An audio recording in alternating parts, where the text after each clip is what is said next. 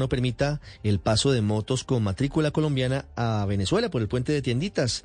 Antes de irnos, hay suspensión de regatas mañana en Puerto Caicedo y Puerto Asís por las intensas lluvias de las últimas horas en el sur de Colombia. Jairo Figueroa.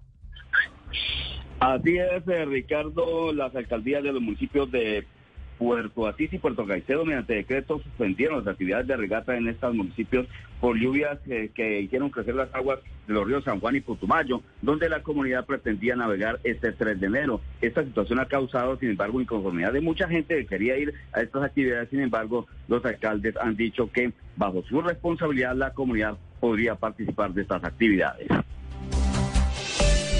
Es la hora de comprar el Ford de tus sueños con bono de hasta 15 millones de pesos. En Blue Radio son las... Dos en punto. Siga con lo más importante de Boombox aquí en Blue Radio.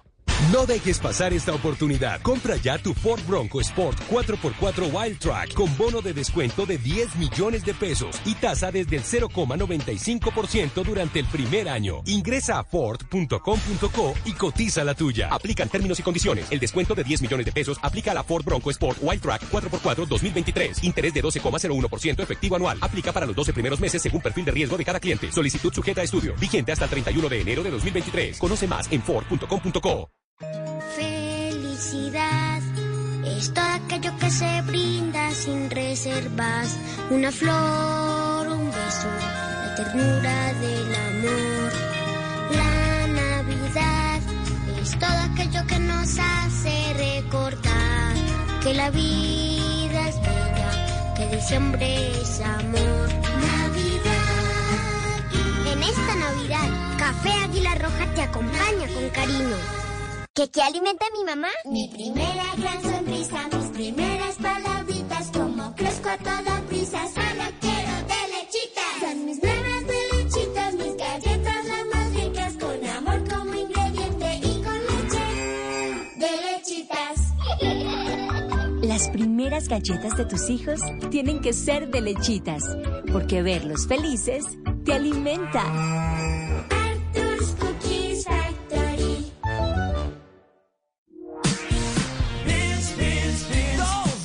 Que se atraen. Con rica crema en la mitad. Galleta y crema, yo tuiteo, tú googleas a chatear. Vainilla, chocolate, muy crocantes, deliciosos, siempre conmigo estás. Los polos opuestos se unen con crema con las nuevas galletas Beans. Dos crocantes galletas de chocolate unidas con la más rica crema. Arthur's Cookies Factory. Esta es Blue Radio. En Bogotá, 89.9 FM. En Medellín, 97.9 FM. En Cali, 91.5 FM. En Barranquilla, 100.1 FM. En Bucaramanga, 960 AM. En Pereira y el norte del Valle, 89.2 FM. En Tunja, 103.1 FM. En Villavicencio, 96.3 FM. En Armenia, 89.2 FM. En Norte de Santander, 97.7 FM. En Neiva, 103.1 FM. Y en Córdoba, 96.0 FM. También en bluradio.com. En Facebook, Blue Radio Colombia. A través de Twitter en arroba Blue Radio Co. Y en la señal de TDT.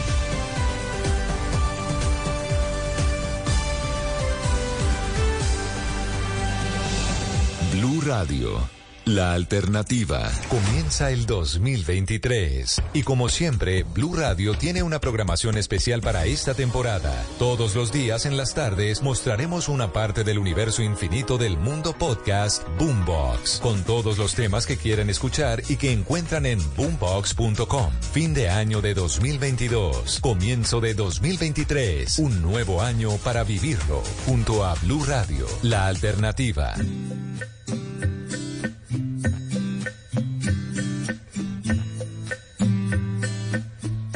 Buenas tardes amigos de Blue Radio. ¿Cómo están? Bienvenidos nuevamente a este espacio que tenemos y que por estos días hemos eh, recibido con todos ustedes. El nuevo año, ya desde el primero de enero estuvimos trabajando con ustedes y nuevamente vamos a traer más podcast para traer o para recordarles a ustedes que en todas las plataformas ustedes se pueden encontrar con estos shows y con todas estas personas y estos eh, temas que son bien importantes y que seguramente nos van a ayudar para vivir mejor. Como este con el que vamos a arrancar, porque tenemos a Alejandro Lopera, Alejo quien nos trae ¿Por qué todos saben inglés menos yo? Así pueden encontrar este show, lo pueden buscar de esta manera en las diferentes plataformas. ¿Por qué todos saben inglés menos yo? Y nos va a contar en este momento mitos falsos del inglés que usted debe saber, porque hay mucha gente que dice como que no, que el oro viejo no aprende a hablar, que eh, unas cosas que dicen que es, es que si usted no sabe de esta manera o no lo hace de esta manera, usted nunca va a aprender. Pues los mitos los vamos a derrumbar en estos momentos con Alejo Lopera y ¿Por qué todos saben inglés menos yo? Bienvenidos a las tardes de Blue Radio con Boombox Podcast. Boombox. Episodio 6. ¿Loro viejo no aprende a hablar? Otros mitos falsos del inglés que debes saber. Hay muchos mitos del inglés. Algunos son verdaderos y otros más falsos que una moneda de cuero. Por ejemplo, loro viejo no aprende a hablar. Te explico por qué en este capítulo. Friends. Welcome back. Bienvenidos a este episodio número 6 de este podcast que se llama ¿Por qué todos saben inglés menos yo? Yo soy Alejo Lopera Inglés y soy el encargado de llevarles a ustedes estos episodios que les enseñan en algunos capítulos cositas del idioma, curiosidades y muchas cosas más. Si a vos te gusta el inglés, tenés que estar escuchando obviamente esto porque te va a abrir el panorama un poquito mucho más de este idioma. Bueno, este capítulo tiene algo bien particular.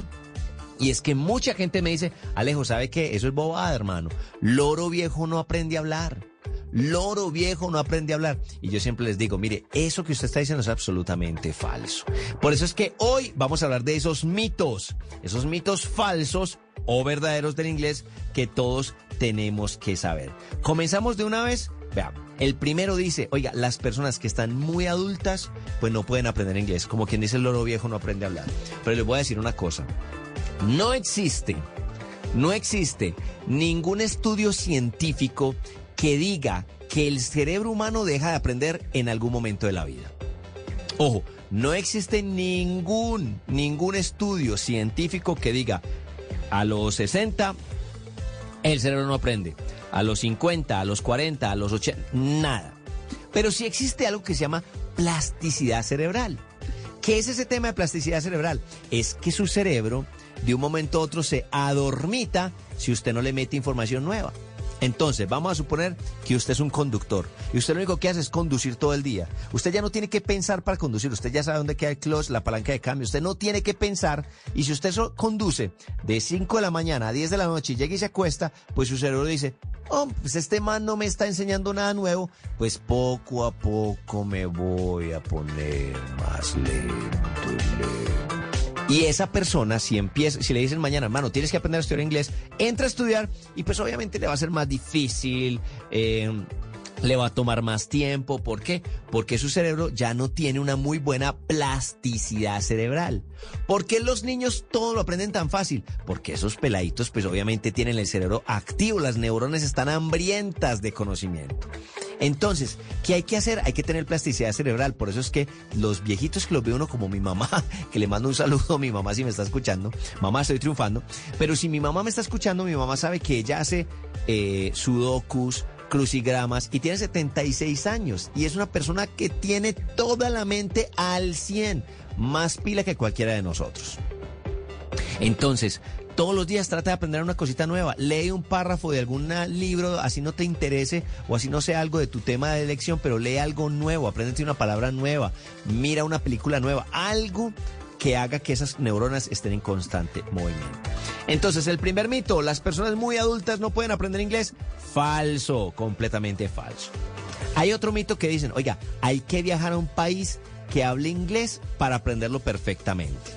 Pues déjenme decirles que yo soy uno de esos grandes ejemplos que hay. Óigame, la, la, la modestia es que grandes ejemplos. Qué pena. Yo soy uno de esos ejemplos de personas que aprendimos inglés sin salir del país. Yo aprendí inglés acá en Colombia, aquí en Medellín, en un instituto muy reconocido, y luego de haber estudiado por un periodo de dos años, casi tres, eh, pues me dediqué a ser profesor de inglés y me iba muy bien y me ganaba premios y todo el cuento.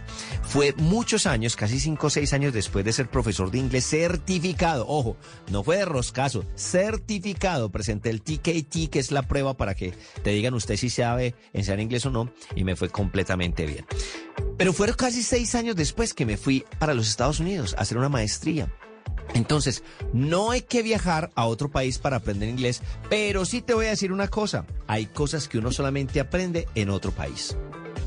Como por ejemplo, yo recuerdo que hace mucho tiempo vino un británico aquí a visitarnos y pues yo le mostré la ciudad y entonces él, eh, estábamos por ahí en la ciudad y, y venía un niño en una bicicleta que se cayó al frente de nosotros. Traque, se pegó ahí una costaleada tremenda, como decimos en Antioquia. El niño se paró y dijo, uy, pegué pelo. Pegué pelo. El británico que estaba aprendiendo a hablar español me miró como, pegar pelo, sticking the hair on the floor, como, como así, como realmente me quito el pelo y lo pongo. Y yo decía, no, no, no, eso es, un, eso es una frase, eso es un idioma, una frase idiomática que tenemos aquí en español. Esas frases idiomáticas seguramente nunca se le iban a enseñar al man en su instituto de español en Inglaterra. Entonces uno se va a, estudiar inglés a Estados Unidos, a Canadá, a, a, Chipre que hablan inglés o a Inglaterra y uno allá no solamente va a perfeccionar el idioma, sino que va a aprender de esas otras palabras, como aquí que decimos, oiga, qué filo el que está haciendo, ¿no? Y el filo es que, que tengo mucha hambre. Eso jamás se lo van a enseñar en ningún instituto de español en ninguno de esos países. Entonces, no hay que salir del país para aprender inglés, pero si salgo del país y me voy para un lugar, voy a aprender cosas que seguramente en un curso regular no voy a aprender. Otro mito, otro mito que me dicen por ahí es, oiga, el inglés abre muchas puertas. ¿Y sabe qué? Absolutamente cierto. Eso no, no lo tengo ni que explicar. Una persona que sabe inglés, haga, haga un ejercicio, haga un ejercicio. Mire su rango de amigos y mire cuántas personas son capaces de hablar inglés muy bien. Mires en su oficina alrededor y diga, venga, de mi oficina somos 50.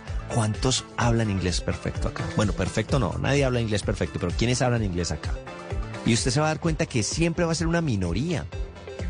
A menos que usted trabaje para una multinacional, obviamente, donde todo el mundo tenga que hablar inglés. Pero generalmente, mire su familia, generalmente es una minoría. Entonces, como es una minoría, hay muchas más oportunidades para esas personas. Entonces, ese mito es totalmente verdadero. Hay otro mito que me dicen, Alejo, es que para saber inglés hay que saber de gramática. Y yo siempre digo, oiga, ¿sabe qué? Cero. Eso no es cierto. No hay que saber de gramática. Hay que estudiarla eventualmente, pero no es una preocupación que tengas que tener en la cuenta o, desde ya. Listo. Otro mito que me dicen es, Alejo, si no vives en un país que habla inglés, no vas a pronunciar como un nativo.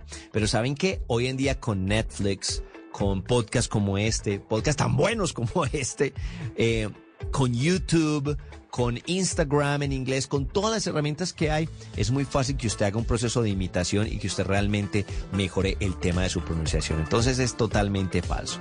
Como pueden ver mis amigos, hay una cantidad de cosas que hay por ahí que son totalmente mentira y que simplemente son unas excusas que nos ponemos para tener esos bloqueos mentales y decir, no, es que el inglés no es para mí, no, es que nunca lo voy a aprender, no, es que va a ser muy difícil para mí hacerlo.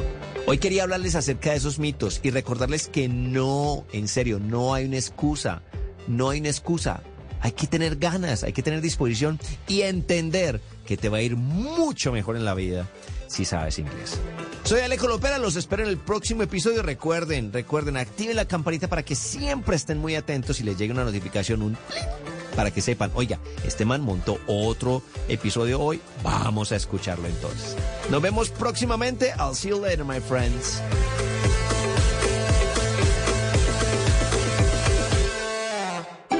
Boombox. En un mundo donde él hará que tu peor pesadilla se haga real. Siente miedo real como nunca antes. Creo que sí lo he sentido antes. ¿Qué? Dije como nunca antes. Suena como cualquier otro trailer de terror, la verdad. Sí, tienes razón. Hey, aquí tienes algo de leche real para que relajes esa voz de monstruo. Gracias, pero esta es mi voz real. Ah, ya veo. Ah, deliciosa.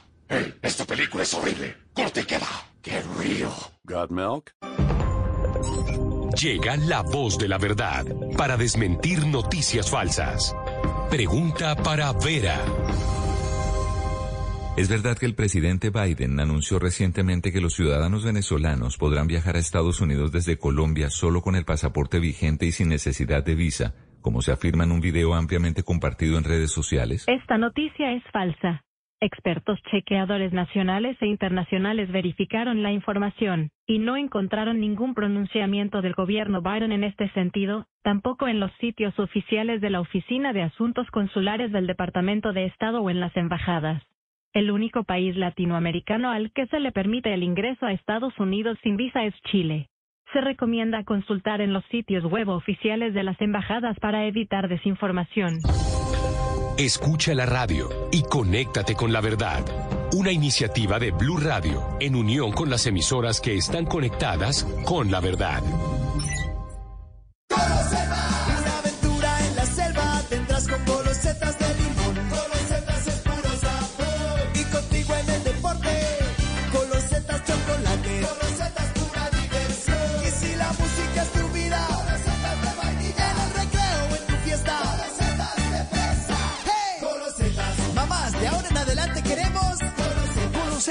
Las nuevas galletas rellenas con sabor a limón, chocolate, vainilla o fresa.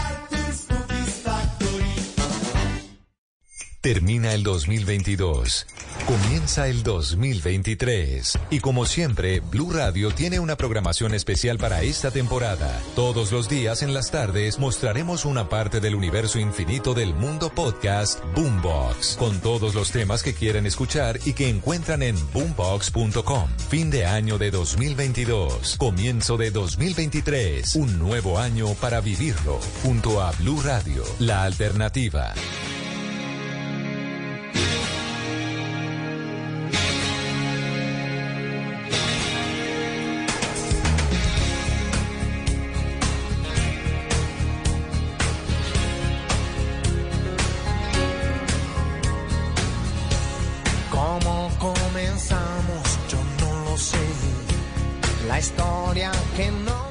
Pop en español para acompañar estos podcasts de Boombox. ¿Qué es Boombox? Es la marca, la nueva marca de Caracol Televisión de podcast. Ustedes se van a encontrar más de 75 millones de descargas, más de 100 shows y también tenemos a más de 184 podcasters trabajando para ustedes, para tener todos estos shows y que ustedes puedan encontrarse en todas las plataformas diferentes saberes. Así que ya saben, en Spotify, en Deezer, en Apple, en Amazon, en Google, se pueden encontrar con Boombox y con estos shows. Por ejemplo, este se llama Entre Especies y es el equipo del espectador quienes nos hablan del increíble mundo de los hongos y sus redes subterráneas. Así que vamos a hablar de los helechos de Colombia y muchas cosas más. Así que el equipo del espectador también tiene podcast en Boombox y se llama Entre Especies y está aquí en las tardes de Blue Radio. Boombox. El reino fungi, el reino de los hongos, es extenso y los seres humanos hemos interactuado con los hongos de muchas formas. Los hemos consumido como alimento y por sus propiedades alucinógenas. Eh, los usamos para preparar pan, cerveza y una cantidad de alimentos fermentados. Los hongos también están en nuestro cuerpo y cuando se salen de control pueden enfermarnos, pero también fueron los hongos los que nos dieron uno de los avances médicos más importantes de la humanidad, la penicilina. Todavía hay mucho que no conocemos del mundo de los hongos, pero existe un elemento que se ha vuelto el objeto de estudio de muchos micólogos o científicos expertos en hongos. Este es el micelio. En términos coloquiales, el micelio es como la raíz de los hongos, que no es una raíz porque no son plantas, pero cumple la función de alimentar al hongo. Hace un par de años empecé una huerta en la casa y hubo una temporada fuerte de lluvia. En ciertas partes de la huerta nacieron unos pequeños hongos. Recuerdo que cuando movía la tierra para sembrar, veía extenderse en ella una especie de red de finos hilos blancuzcos, como unas raíces muy pequeñitas y delgadas que recorrían toda la huerta. Esto era el micelio, y los científicos empiezan a entender que no solamente funciona para alimentar al hongo, sino que cumple tareas mucho más complejas dentro del bosque entre ellas conectar a los árboles y a las plantas, como una especie de red de Internet en la que se comparte información. Hoy hablaremos de los hongos y del micelio con Luis Fran Ledesma, micólogo costarricense que trabaja en la Fundación Funga Conservation. Aquí está mi conversación con él. Hola Luis Fran, bienvenido a Entre Especies para hablar hoy de hongos y sus redes de micelio. Luis Fran, ¿tienes un hongo favorito? Sí, claro. Eh, bueno, primero saludarles. ¿Cómo están? Un gustazo y muchísimas gracias a Gabriela por invitarme a este espacio. Muy feliz, muy contento. Mi hongo favorito, sin duda, es el logo de la organización con la que trabajo, Funga Conservation. Ahí tiene el hongo estrella de tierra que como su nombre lo dice parece una estrellita que uno se encuentra en el suelo del bosque y es precioso y cuando uno lo estripa sale como un polvito de esporas. También se le llama pedo de lobo en algunos lugares. Bueno, suena muy, muy bueno, pues suena muy bonito el, el, el, el, el hongo. El, ¿Cómo es que se llama otra vez? Estrella de tierra. El- La estrella de tierra, además tiene un nombre muy precioso. El género es Geastrum. Entonces es como un, una estrellita que se abre en el suelo del bosque y en el centro tiene una bolita, como que es la que uno puede estripar para que salgan las esporas. Entonces ahí le caen gotitas de agua o tronquitos o animales que pasan caminando y entonces eso pasa en la naturaleza y es una forma de dispersión de los hongos muy interesante. Ay, muy lindo. Cu- cuéntame cómo y cuándo te empezaste a meter con los hongos. Me parece importantísimo dejar claro aquí, antes de empezar yo a contarles mi historia, los hongos no son plantas, los hongos son un reino aparte. A veces se confunde o del todo no lo sabe. Mucha gente allá afuera piensa que los hongos todavía son plantas y los hongos son un reino por sí mismo, ¿verdad? Como los animales, las plantas y está el reino fungi. Y los tres tienen las tres Fs, flora, fauna y funga. Bueno, yo soy una persona mm, que creció en un pueblito, ¿verdad? En el campo.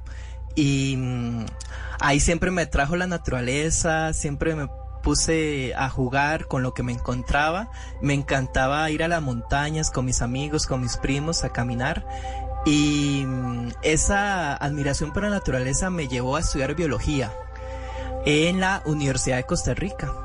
Entonces, ¿Y esto era en qué parte de, de Costa Rica? ¿Dónde, dónde yo creciste? crecí en el occidente de Costa Rica, la zona de occidente que le llamamos aquí, en un cantón que se llama Palmares de Alajuela, es la provincia, y esa es como un una ciudad pueblo semirural, ¿verdad? Que en mi infancia todavía podría considerarse rural y mm, entonces como creo que mi interés por saber más de la vida, mi interés por saber más de cómo funciona la naturaleza y responderme muchas dudas de infancia fue lo que me llevó a estudiar biología.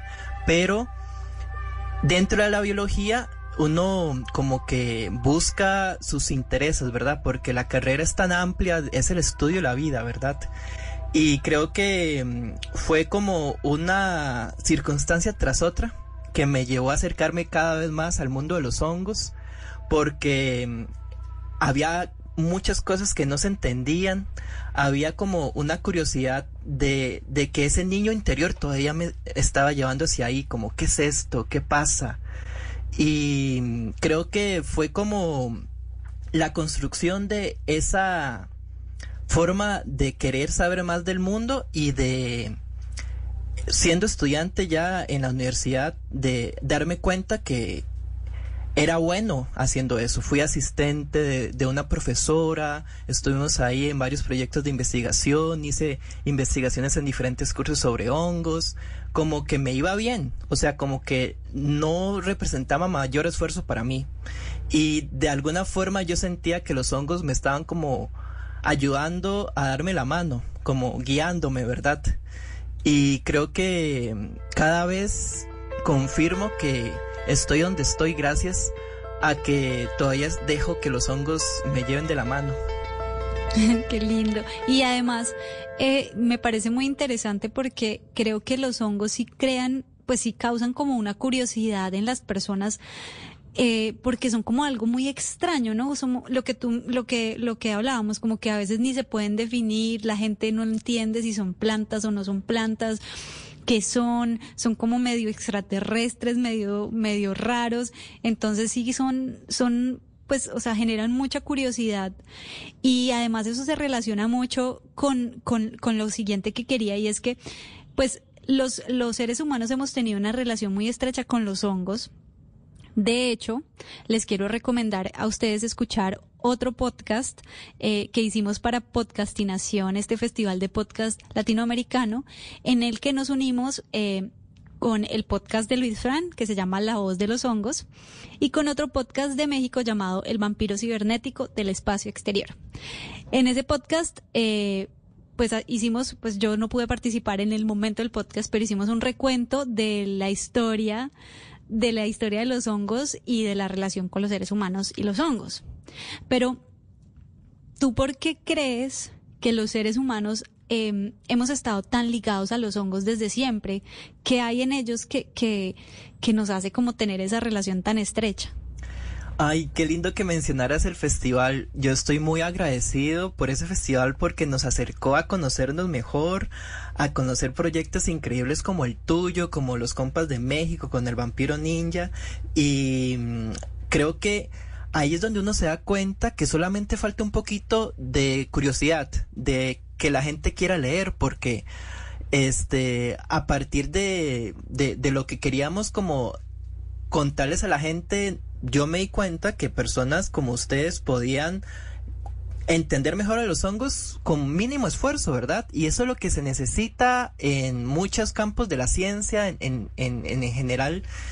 Y a veces se nos olvidan que están ahí desde hace miles de años. Como que cuando alguien habla de los hongos, eh, no se da cuenta de, de, que ha estado al lado de, de la historia de la humanidad este, el reino fungi y, y, lo único que pensamos de los hongos es que a veces son malos, que son los hongos de los pies, ¿verdad? Los hongos de las plantas, como que los aso asociamos a, a, lo feo, a lo malo, a lo muerto, uh -huh. o a lo, alus a lo alucinógeno, ¿verdad?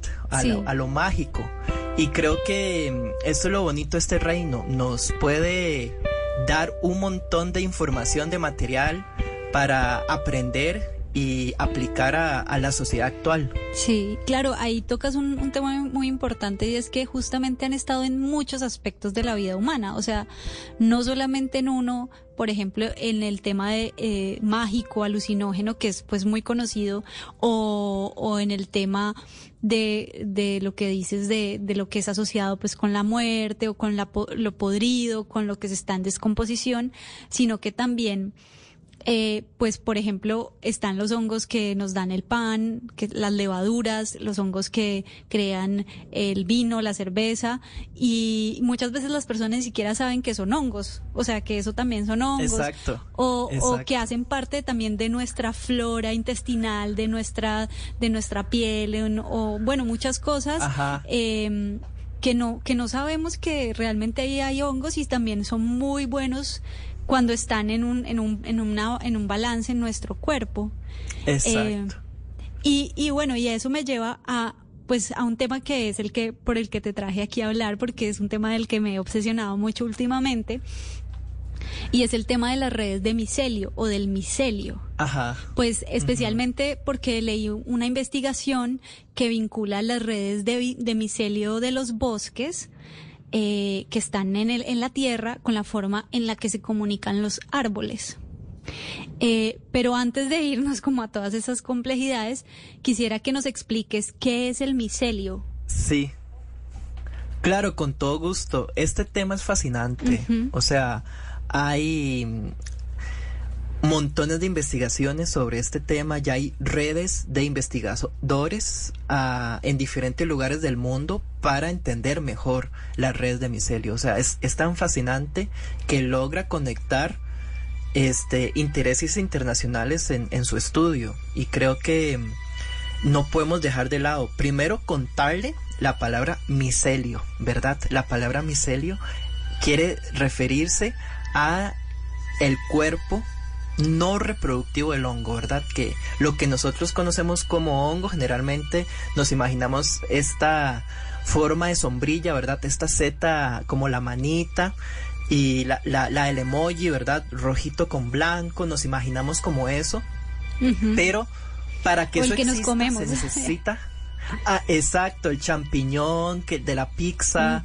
este mm, los que nos encontramos en los bosques esos honguitos y para que eso exista se necesita se necesita que haya micelio verdad que es el cuerpo reproductivo del hongo que son unas pequeñas eh, como hilitos en, en, en el bosque que pueden estar en el suelo, pueden estar en troncos, en hojas, en cosas vivas, en cosas muertas, ¿verdad?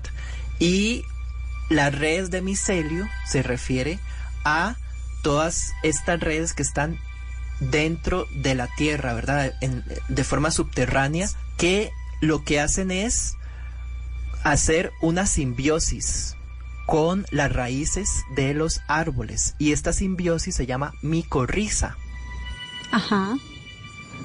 Entonces, como que lo que está pasando en el suelo de los bosques es que esta red de micelio no solamente es una asociación de un hongo con un árbol, porque sabemos que los bosques son muchas cosas pasando juntos, animales, plantas, hongos de muchísimas especies. Y ahí está pasando dinámicas increíbles con las redes de micelio y otros animales en, el sub- en el subsuelo y lo que hacen en realidad es pasarse información, alimentaciones y alimentación digo y lo que hacen es como funcionar como una cadena. Entonces, por ejemplo, hay un árbol que está enfermo, un árbol que está necesitado, entonces las redes de micelio, todas las micorrizas que se están hablando de forma de, de- como para entenderlo más en el idioma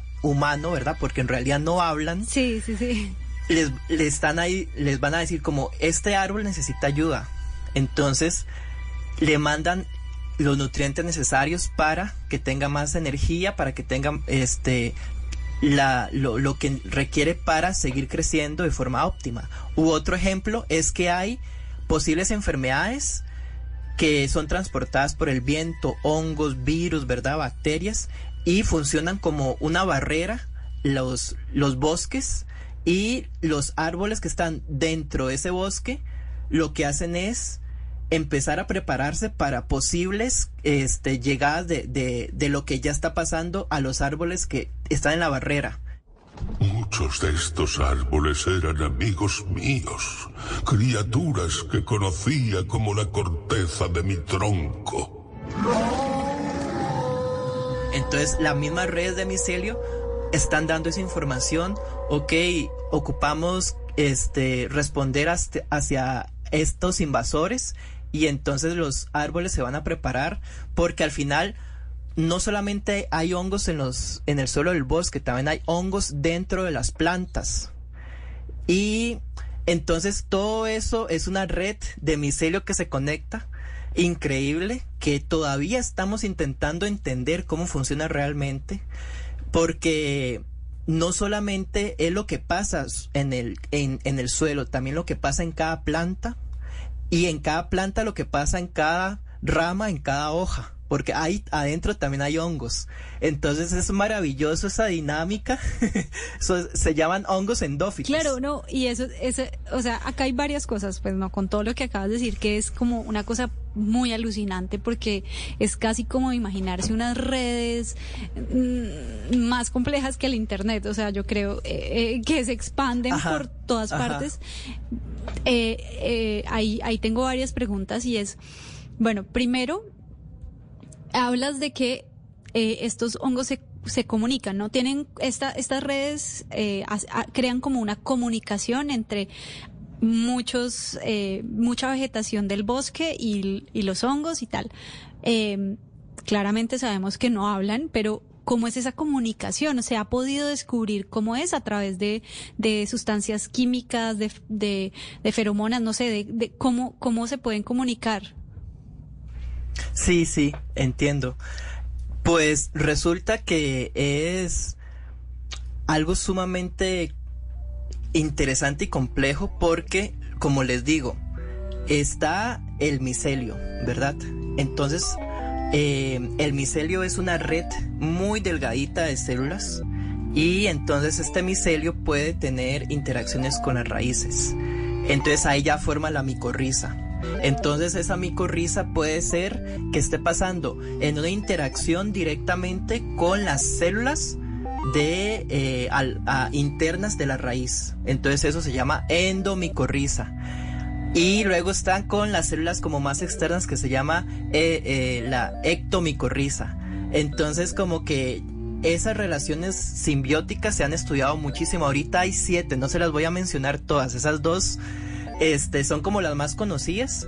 Entonces ahí el hongo, este, lo que está pasando son dinámicas que ocurren desde hace millones de años. Incluso hay una teoría que las plantas no hubieran podido colonizar la Tierra sin ayuda de los hongos.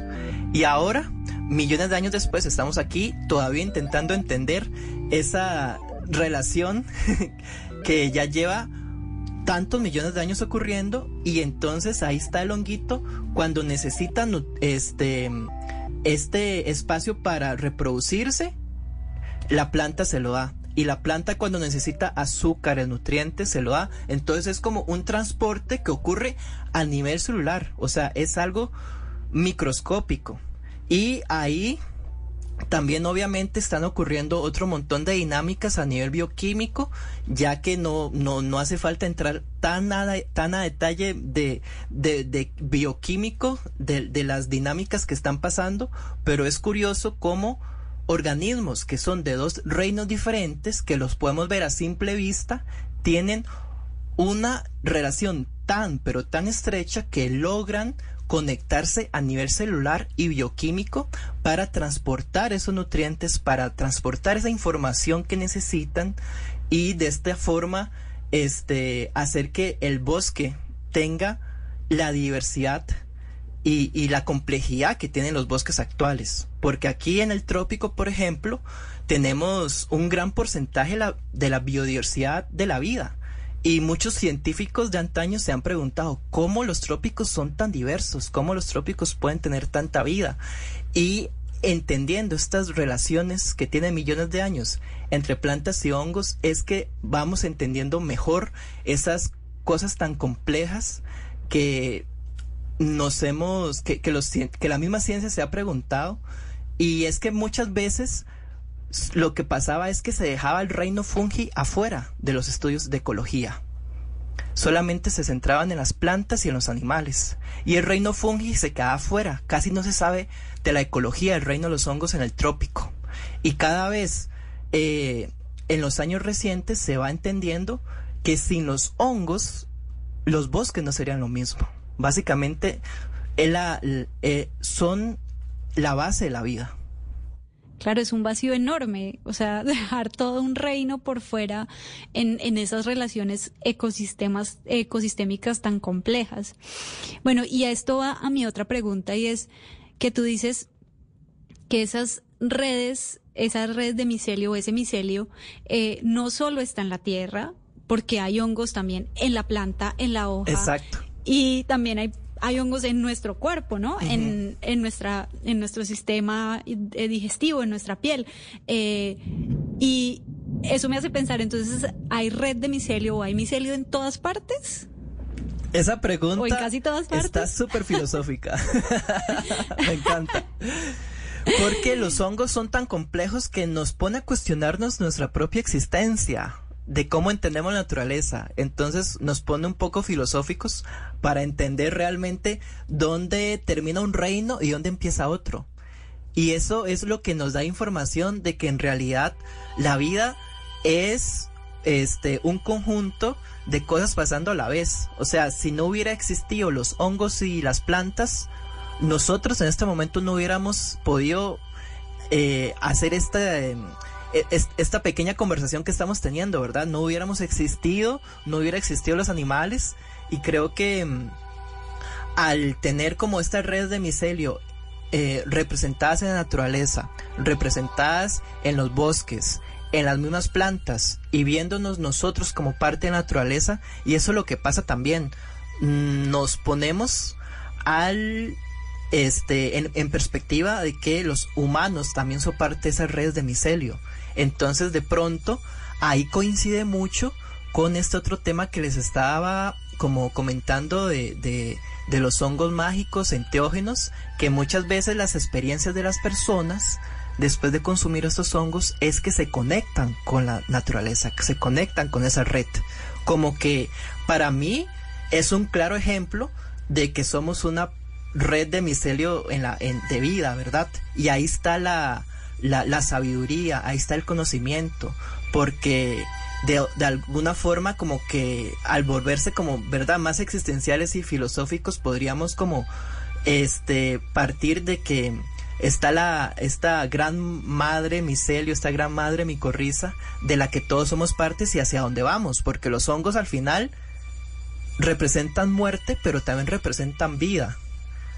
Porque sin los hongos no hay no, no hay bosques saludables que ellos reciclan los nutrientes ellos reciclan los árboles muertos, los animales muertos junto con las bacterias.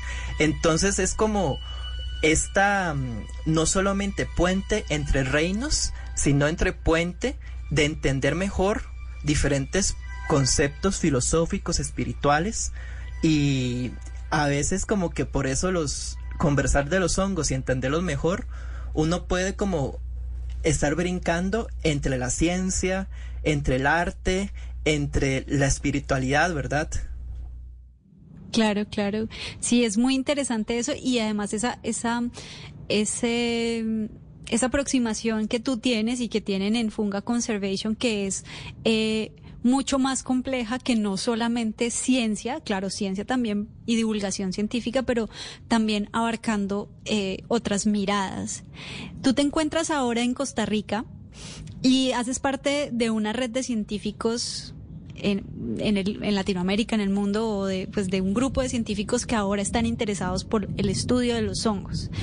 ¿Cuál es el potencial que tiene América Latina en, material, en materia de hongos? Pues ya nos hablaste, por ejemplo, de que hay un vacío grande en, en, en, en los estudios de, de, los hongos en los ecosistemas latinoamericanos, pero ¿qué, ¿qué tanto potencial hay en los hongos acá en Latinoamérica?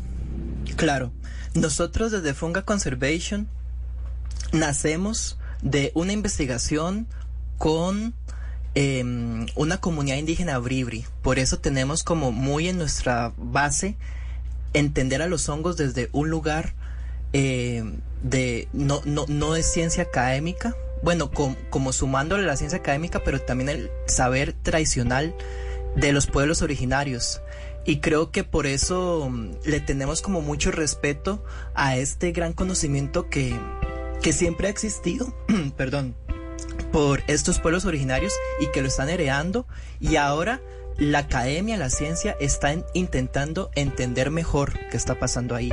Y creo que de eso se trata la, la, como esta nueva generación de micólogos y micólogas de, de Latinoamérica, porque los hongos siempre han estado en un lugar este de como muy espiritual, ¿verdad? Como se le relaciona con María Sabina, se le relaciona con estos este rituales de entender mejor eh, el interior de las personas y ahí nació la etnomicología, ¿verdad? Y entender mejor cómo se llaman los hongos eh, en diferentes idiomas indígenas en Latinoamérica. Creo que la ciencia y los conocimientos tradicionales tienen que seguir construyendo en conjunto para um, hacerlo más integral. Y esta red latinoamericana eh, de científicos que no tiene como nombre oficial, solo como que a veces nos encontramos en espacios, hay un espacio bellísimo que se llama Micelio Latino, que ahí hay varias personas interesadas en realizar como pequeñas eh, como exposiciones de sus investigaciones, de compartir su conocimiento, hay festivales de lo que está pasando en diferentes partes de, de Latinoamérica con investigaciones, con arte, con gastronomía, porque los, los hongos invitan a conocerlos más allá de la ciencia, ¿verdad? Y hay un potencial enorme en este campo, ya hablando desde la ciencia, de la biotecnología, de la ingeniería, porque los hongos nos dan una gran ventana a un mundo de entender el desarrollo sostenible desde un lugar eh, más integral. Cuando pensamos en desarrollo sostenible nunca pensamos en los hongos, pero los hongos nos pueden ofrecer cuero vegano, nos pueden ofrecer eh, plástico, sustitutos de plástico, nos pueden ofrecer zapatos, sombreros, eh, nos pueden ofrecer eh, Y ropa. alimentación. aliment- Exacto. alimentación que tiene muy alto grado proteínico. Exacto. Alimentación de muchas formas, por eso está una gastronom un, un, un área de la gastronomía enfocada en los hongos y de hecho son de los ingredientes más caros del mundo. Hay toda una mm, interés a nivel del campo medicinal por su potencial de combatir, reducir y hasta curar diferentes tipos de cáncer. Incluso el propio shiitake, muy famoso en diferentes países, se ha utilizado para combatir el COVID-19 en, China y en otros países de Asia y ha tenido buenos resultados.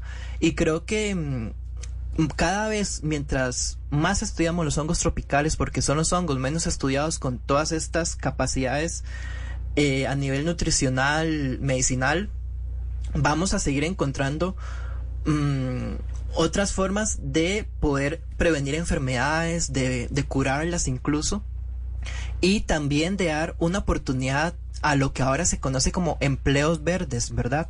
Que es utilizar un poco el conocimiento de la ciencia, de la naturaleza, de, de mm, ponerlos en prácticas ya sembrando los hongos de forma sostenible, porque ¿qué necesitan los hongos para crecer?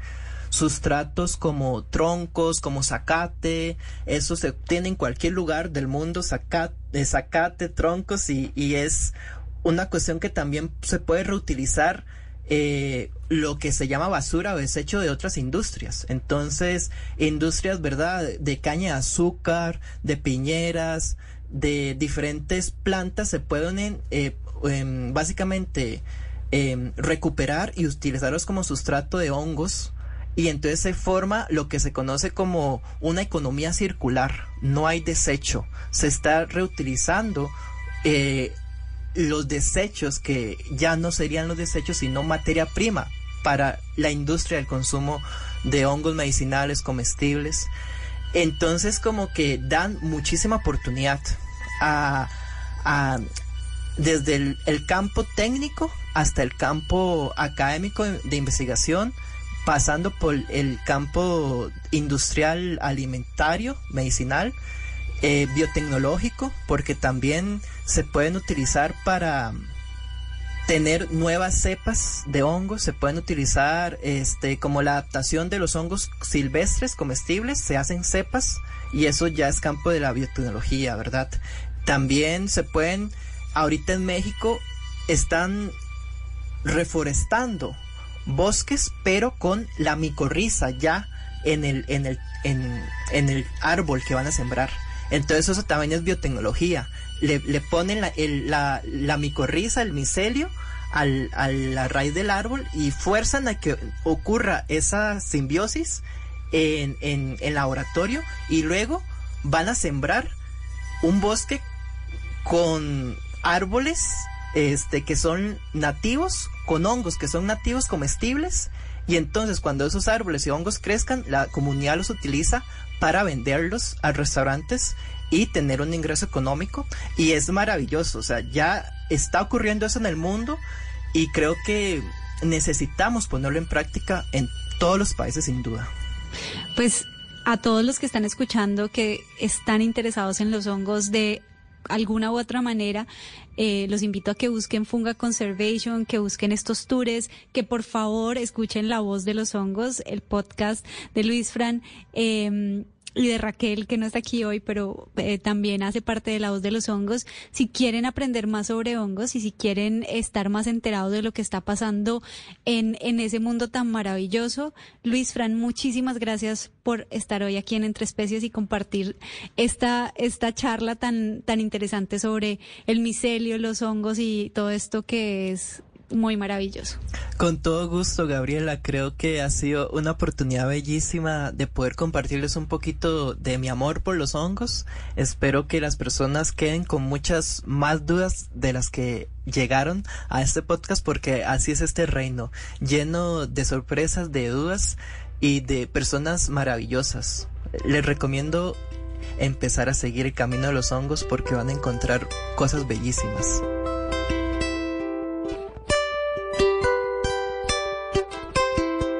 Después de esta conversación me quedé pensando en el micelio. Esta red es tan misteriosa y apasionante que ha sido utilizada hasta en la ciencia ficción.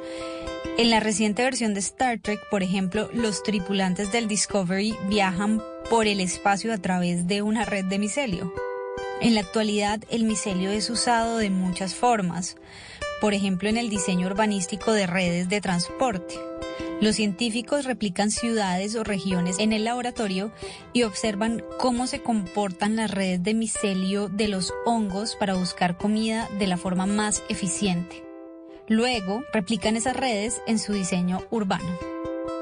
Yo me declaro absolutamente maravillada por los hongos y espero que cada vez haya más científicos como Luis Fran que se dediquen a estudiarlos y entenderlos. Gracias a él por la conversación, a ustedes por escuchar y que el micelio los acompañe.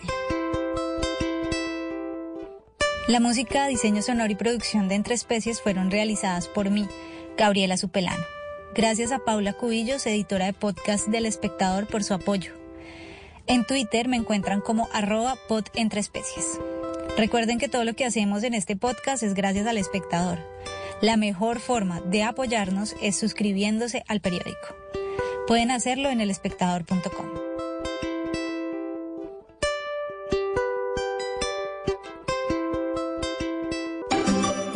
Boombox. Boombox suena a todo lo que quieras escuchar. Desde tu celular, tablet, computador o parlante inteligente. Donde quieras, cuando quieras. Llegó Boombox Podcast, un mundo por escuchar. ¿Qué te suena hoy? Encuéntranos en boombox.com o en tu plataforma de audio favorita. Boombox. Llega la voz de la verdad para desmentir noticias falsas. Pregunta para Vera. Según una cadena ampliamente compartida por WhatsApp, en Japón se prohibió el uso de los hornos microondas porque según un supuesto estudio de una universidad, habrían causado más daños a la salud que las bombas nucleares de Hiroshima y Nagasaki. ¿Esto es verdad? Esta noticia es falsa. Portales de chequeo de diferentes países han desmentido esta información. No se encontró evidencia de la supuesta decisión por parte del gobierno japonés en sus portales oficiales. Además, varios expertos consultados coinciden en que no se ha comprobado científicamente que el tipo de radiación que emiten los microondas sea perjudicial para la salud. Escucha la radio y conéctate con la verdad. Una iniciativa de Blue Radio en unión con las emisoras que están conectadas con la verdad.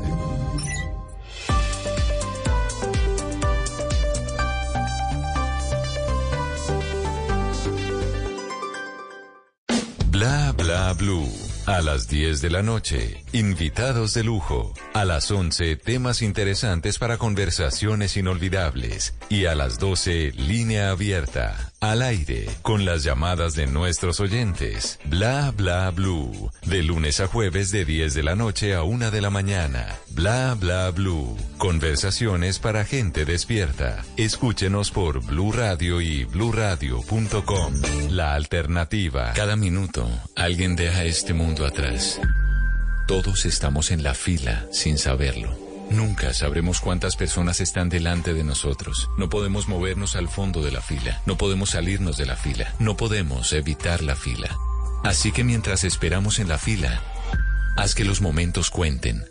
Haz prioridades. Haz el tiempo. Da a conocer tus cualidades. Haz que las personas se sientan importantes. Haz oír tu voz. Haz cosas grandes de cosas pequeñas. Haz sonreír a alguien. Haz el cambio. Haz el amor. Haz la paz. Arréglate. Asegúrate de decirle a tu gente que las amas. Asegúrate de no tener arrepentimientos. Asegúrate de estar listo.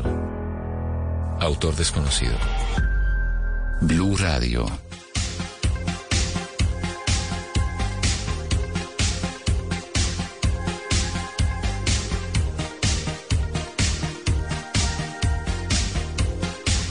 Boombox es la nueva plataforma o la nueva marca de Caracol Televisión de podcast. Esos podcasts que son shows que ustedes se van a encontrar en cualquier parte, en cualquier momento, o mejor en las plataformas.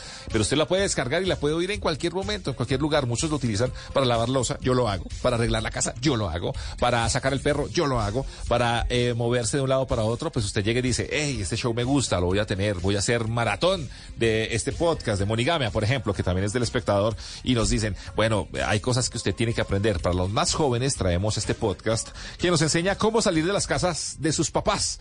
Joana nos cuenta todos los saberes que usted debe tener para considerar si usted quiere irse a vivir solo, independizarse. Si de pronto usted también está con amigos viviendo y usted dice, no, ya es hora de estar yo solito, pues mira todo lo que usted debe hacer para arrendar un apartamento. Todo esto lo tenemos aquí en Monigamia. ¿Cómo salir de la casa de sus papás? Lo traemos hasta ahora en los podcasts de Boombox en Blue Radio. Boombox. Me voy a vivir sola. Ahí se ven. ¿Ya tienes codeudor? Hola, amigui. ¿Me puedes prestar tu cédula? No, para nada. Es una bobadita. Ahora sí, me voy a vivir sola. ¿Ya tienes muebles? ¿Será que Rimax hace camas?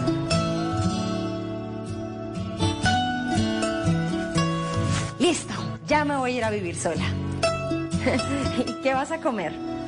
Mami, ¿sabes cómo desactivar un hoyo express? Creo que voy a estallar el edificio.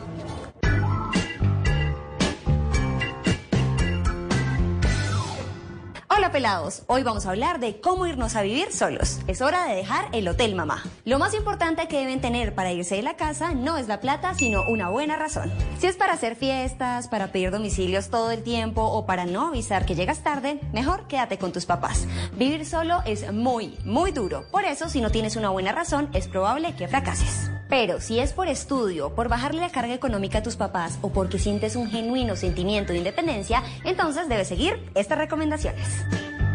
Lo primero que deben decidir es si quieren pagar arriendo o comprar su apartamento propio. ¿Yo? ¿En serio? ¿Yo? ¿Comprar un apartamento? No, está loca. Que no les parezca absurdo. En este momento hay varias opciones que nos permiten contemplar la compra de un apartamento, incluso si ganas el mínimo. Si ganas menos de dos salarios mínimos, puedes aplicar, por ejemplo, al programa del gobierno Mi Casa Ya Ahorradores. Con este programa puedes acceder a un subsidio a la tasa de interés que va a reducir tus cuotas hipotecarias hasta en un 30% y además te pueden brindar un bono de 22 millones de pesos para la cuota inicial de tu apartamento. Y también hay otros programas como el del Fondo Nacional del Ahorro que te permite comprar apartamentos sin ni siquiera cuota inicial.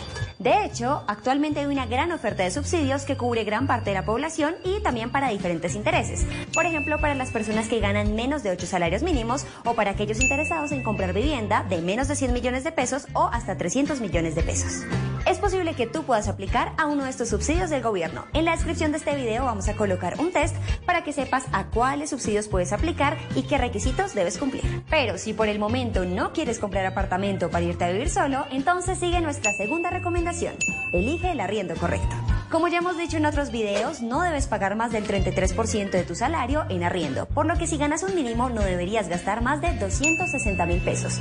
Sabemos que es un presupuesto reducido, por lo que si te encuentras en esta situación es mejor que arriendes una habitación. Si buscas en algunos grupos por redes sociales, es posible que encuentres habitaciones de este precio.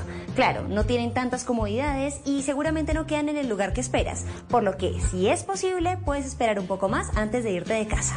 Pero tampoco les toca tan fácil a aquellos que ganan más es decir, a los que el 33% de su salario les alcanza para arrendar un apartamento solo o con sus amigos. Y no, no son esos amigos en los que estás pensando.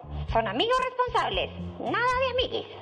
Yeah. Los que optan por arrendar deberán enfrentarse a los cocos que más asustan a los adultos, el codeudor y el fiador.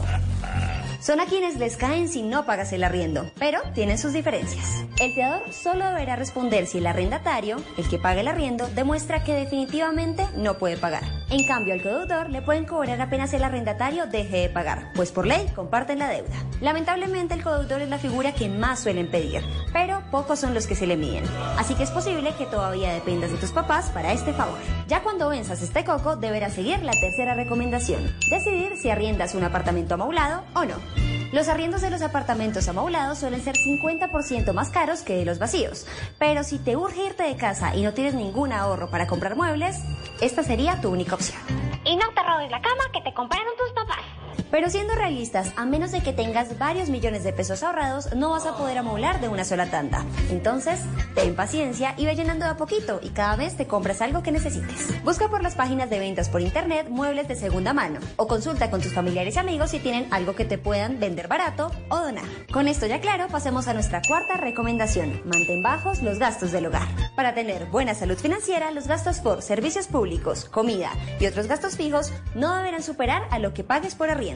Es decir, no deberás destinar más del 33% de tu salario. Mientras empiezas a vivir solo, paga las facturas estrictamente necesarias y busca marcas y operadores diferentes. Step into the world of power, loyalty, and luck. I'm gonna make him an offer he can't refuse. With family, cannolis, and spins mean everything. Now, you wanna get mixed up in the family business. Introducing The Godfather at ChumbaCasino.com. Test your luck in the shadowy world of The Godfather slot. Someday, I will call upon you to do a service for me. Play The Godfather now at ChumbaCasino.com. Welcome to the family. No purchase necessary. VGW Group. Void where prohibited by law. 18 plus. Terms and conditions apply. a los tradicionales para obtener un buen precio. Es cuestión de que hagas algunos sacrificios para cumplir con este presupuesto. Dile adiós al papel doble hoja.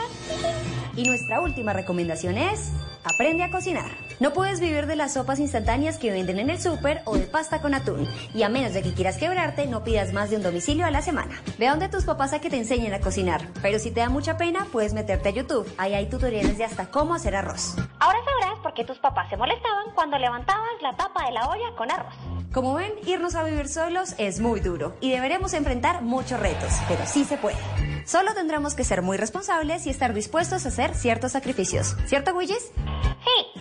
Si les gustó este video, denle like, coméntenos y suscríbanse al canal. Y ya saben, sigamos estas recomendaciones para que dejemos de estar tan pelados. Chao.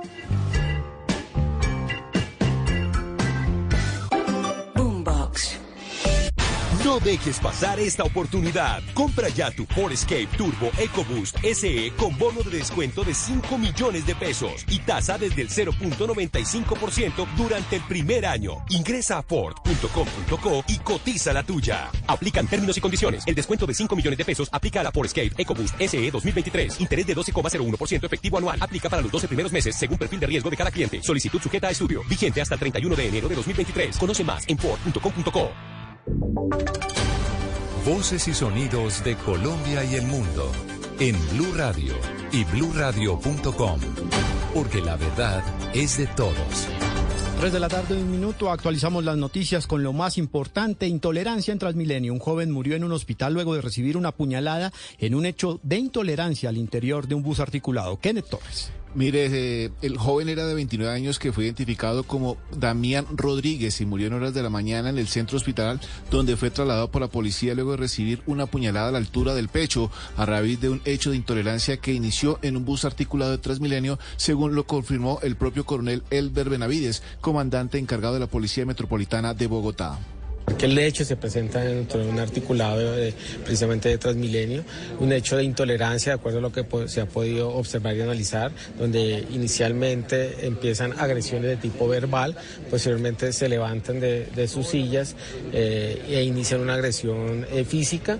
Eh, desafortunadamente, una de esas personas saca un arma cortopunzante y lesiona a- al, al hoyo occiso eh, en- a la altura de la estación de Veraguas, pues desciende esta persona y huye del lugar.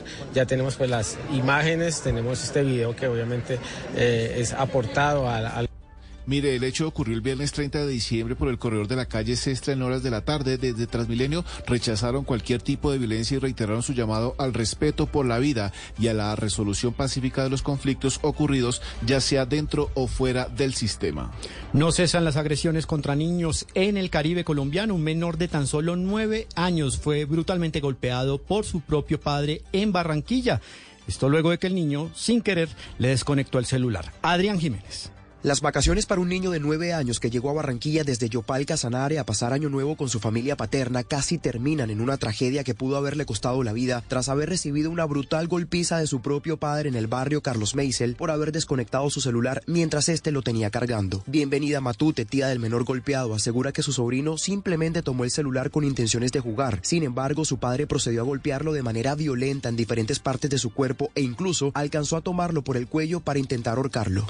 Agredió al niño porque decía que era el niño el que le había desconectado el celular. Eh, Coyo lo agredió, lo golpeó y entonces el niño, él se aguanta seguir agrediendo al niño porque el niño le dice que fue el otro hermano. Papá del niño colocaron el denuncio, pero hasta el momento no, no sabe, o sea, no sé si ha llegado a la casa. El niño se recupera todavía en el paso La Manga hasta donde fue trasladado para recibir atención médica por diferentes politraumatismos en su cuerpo y golpes en su rostro.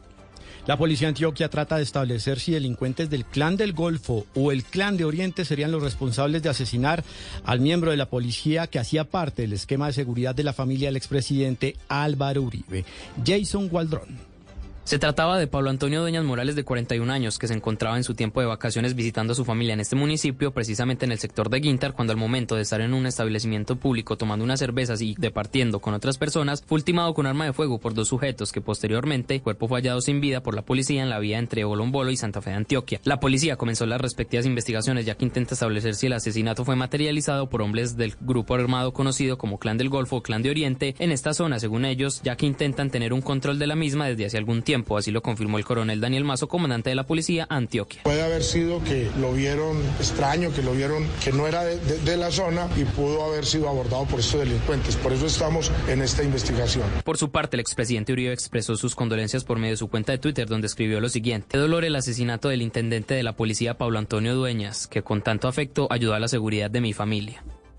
En deportes, la difícil situación de orden público en Bolivia hizo que hace unos instantes se cancelara el Mundialito Sub-15 donde participaría la selección Colombia. Sebastián Vargas.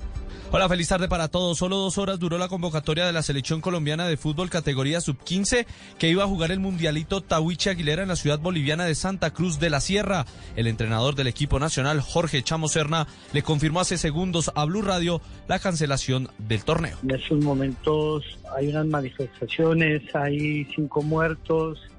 El gobernador creo que está detenido situaciones que no favorecen y que no dan unas garantías y más cuando estamos pensando en grupos de chicos de 15 años que tenemos ante eso primero una responsabilidad social. Cerna había convocado 18 jugadores para este torneo que se iba a disputar entre el 6 y 16 de enero. Noticias contra reloj en Blue Radio. 3 de la tarde, 6 minutos. La cifra del momento son 280.7 billones de pesos. Eso será lo que recibirá este año el Gobierno Nacional en impuestos, según el plan financiero que revela el Ministerio de Hacienda. Información en desarrollo. A esta hora se habilita el paso por el kilómetro 59 de la vía Dagua Lobo Guerrero, que tuvo un cierre preventivo durante el día. Después de una inspección por parte de especialistas y de trabajos menores, se habilita el paso seguro para los usuarios y conductores en esta zona del Valle del Cauca. Y quedamos atentos en información internacional. Egipto ha anunciado la recuperación de una tapa de un sarcófago que data de hace casi 2.700 años y que, según se ha dicho, había sido sacada de contrabando y expuesta en un museo de los Estados Unidos. Ampliación de estas y otras informaciones en blurradio.com. En un mundo donde él hará que tu peor pesadilla se haga real. Siente miedo real como nunca antes. Creo que sí lo he sentido antes. ¿Qué? Dije como nunca antes. Suena como cualquier otro tráiler de terror, la verdad. Sí, tienes razón. Hey, aquí tienes algo de leche real para que relajes esa voz de monstruo. Gracias, pero esta es mi voz real. Ah, ya veo. Ah, deliciosa. Hey, esta película es horrible. Corte y queda. Qué real. Got milk? Llega la voz de la verdad para desmentir noticias falsas. Pregunta para Vera. En una publicación ampliamente compartida en redes sociales, un supuesto médico afirma que levantarse rápidamente de la cama en horas de la mañana puede causar un accidente cardiovascular a personas sanas. Por lo tanto, es necesario aplicar la ley del minuto y medio, esperar 30 segundos acostado, sentarse 30 segundos en la cama, bajar las piernas de la cama 30 segundos y levantarse. ¿Esta información es cierta? Esta noticia es falsa. Médicos consultados por chequeadores de noticias confirmaron que, si bien una persona puede sentir mareo al levantarse rápidamente en la noche, eso se debe a un cambio de presión llamado hipotensión postural, pero no produce la muerte. No existe una relación comprobada entre levantarse rápido de la cama y los accidentes cardiovasculares. Escucha la radio y conéctate con la verdad. Una iniciativa de Blue Radio en unión con las emisoras que están conectadas con la verdad. Boombox suena a todo lo que quieras escuchar. Desde tu celular, tablet, computador o parlante inteligente. Donde quieras, cuando quieras. Llegó Boombox Podcast, un mundo por escuchar. ¿Qué te suena hoy? Encuéntranos en boombox.com con tu plataforma de audio favorita. Boombox. Súbeme la radio.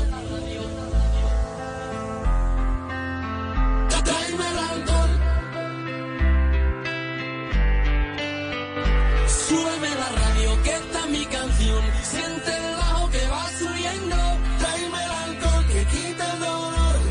Estas tardes de Blue Radio las estamos acompañando de Boombox Podcast, de todos estos shows de, podcast que ustedes pueden encontrar en diferentes plataformas y que se pueden hacer eh, también, se pueden suscribir a ellos, pueden hacerse seguidores, simplemente ahí lo buscan, tú le dan clic y así se van o van a ser los primeros que conozcan cada vez que saquemos un capítulo nuevo.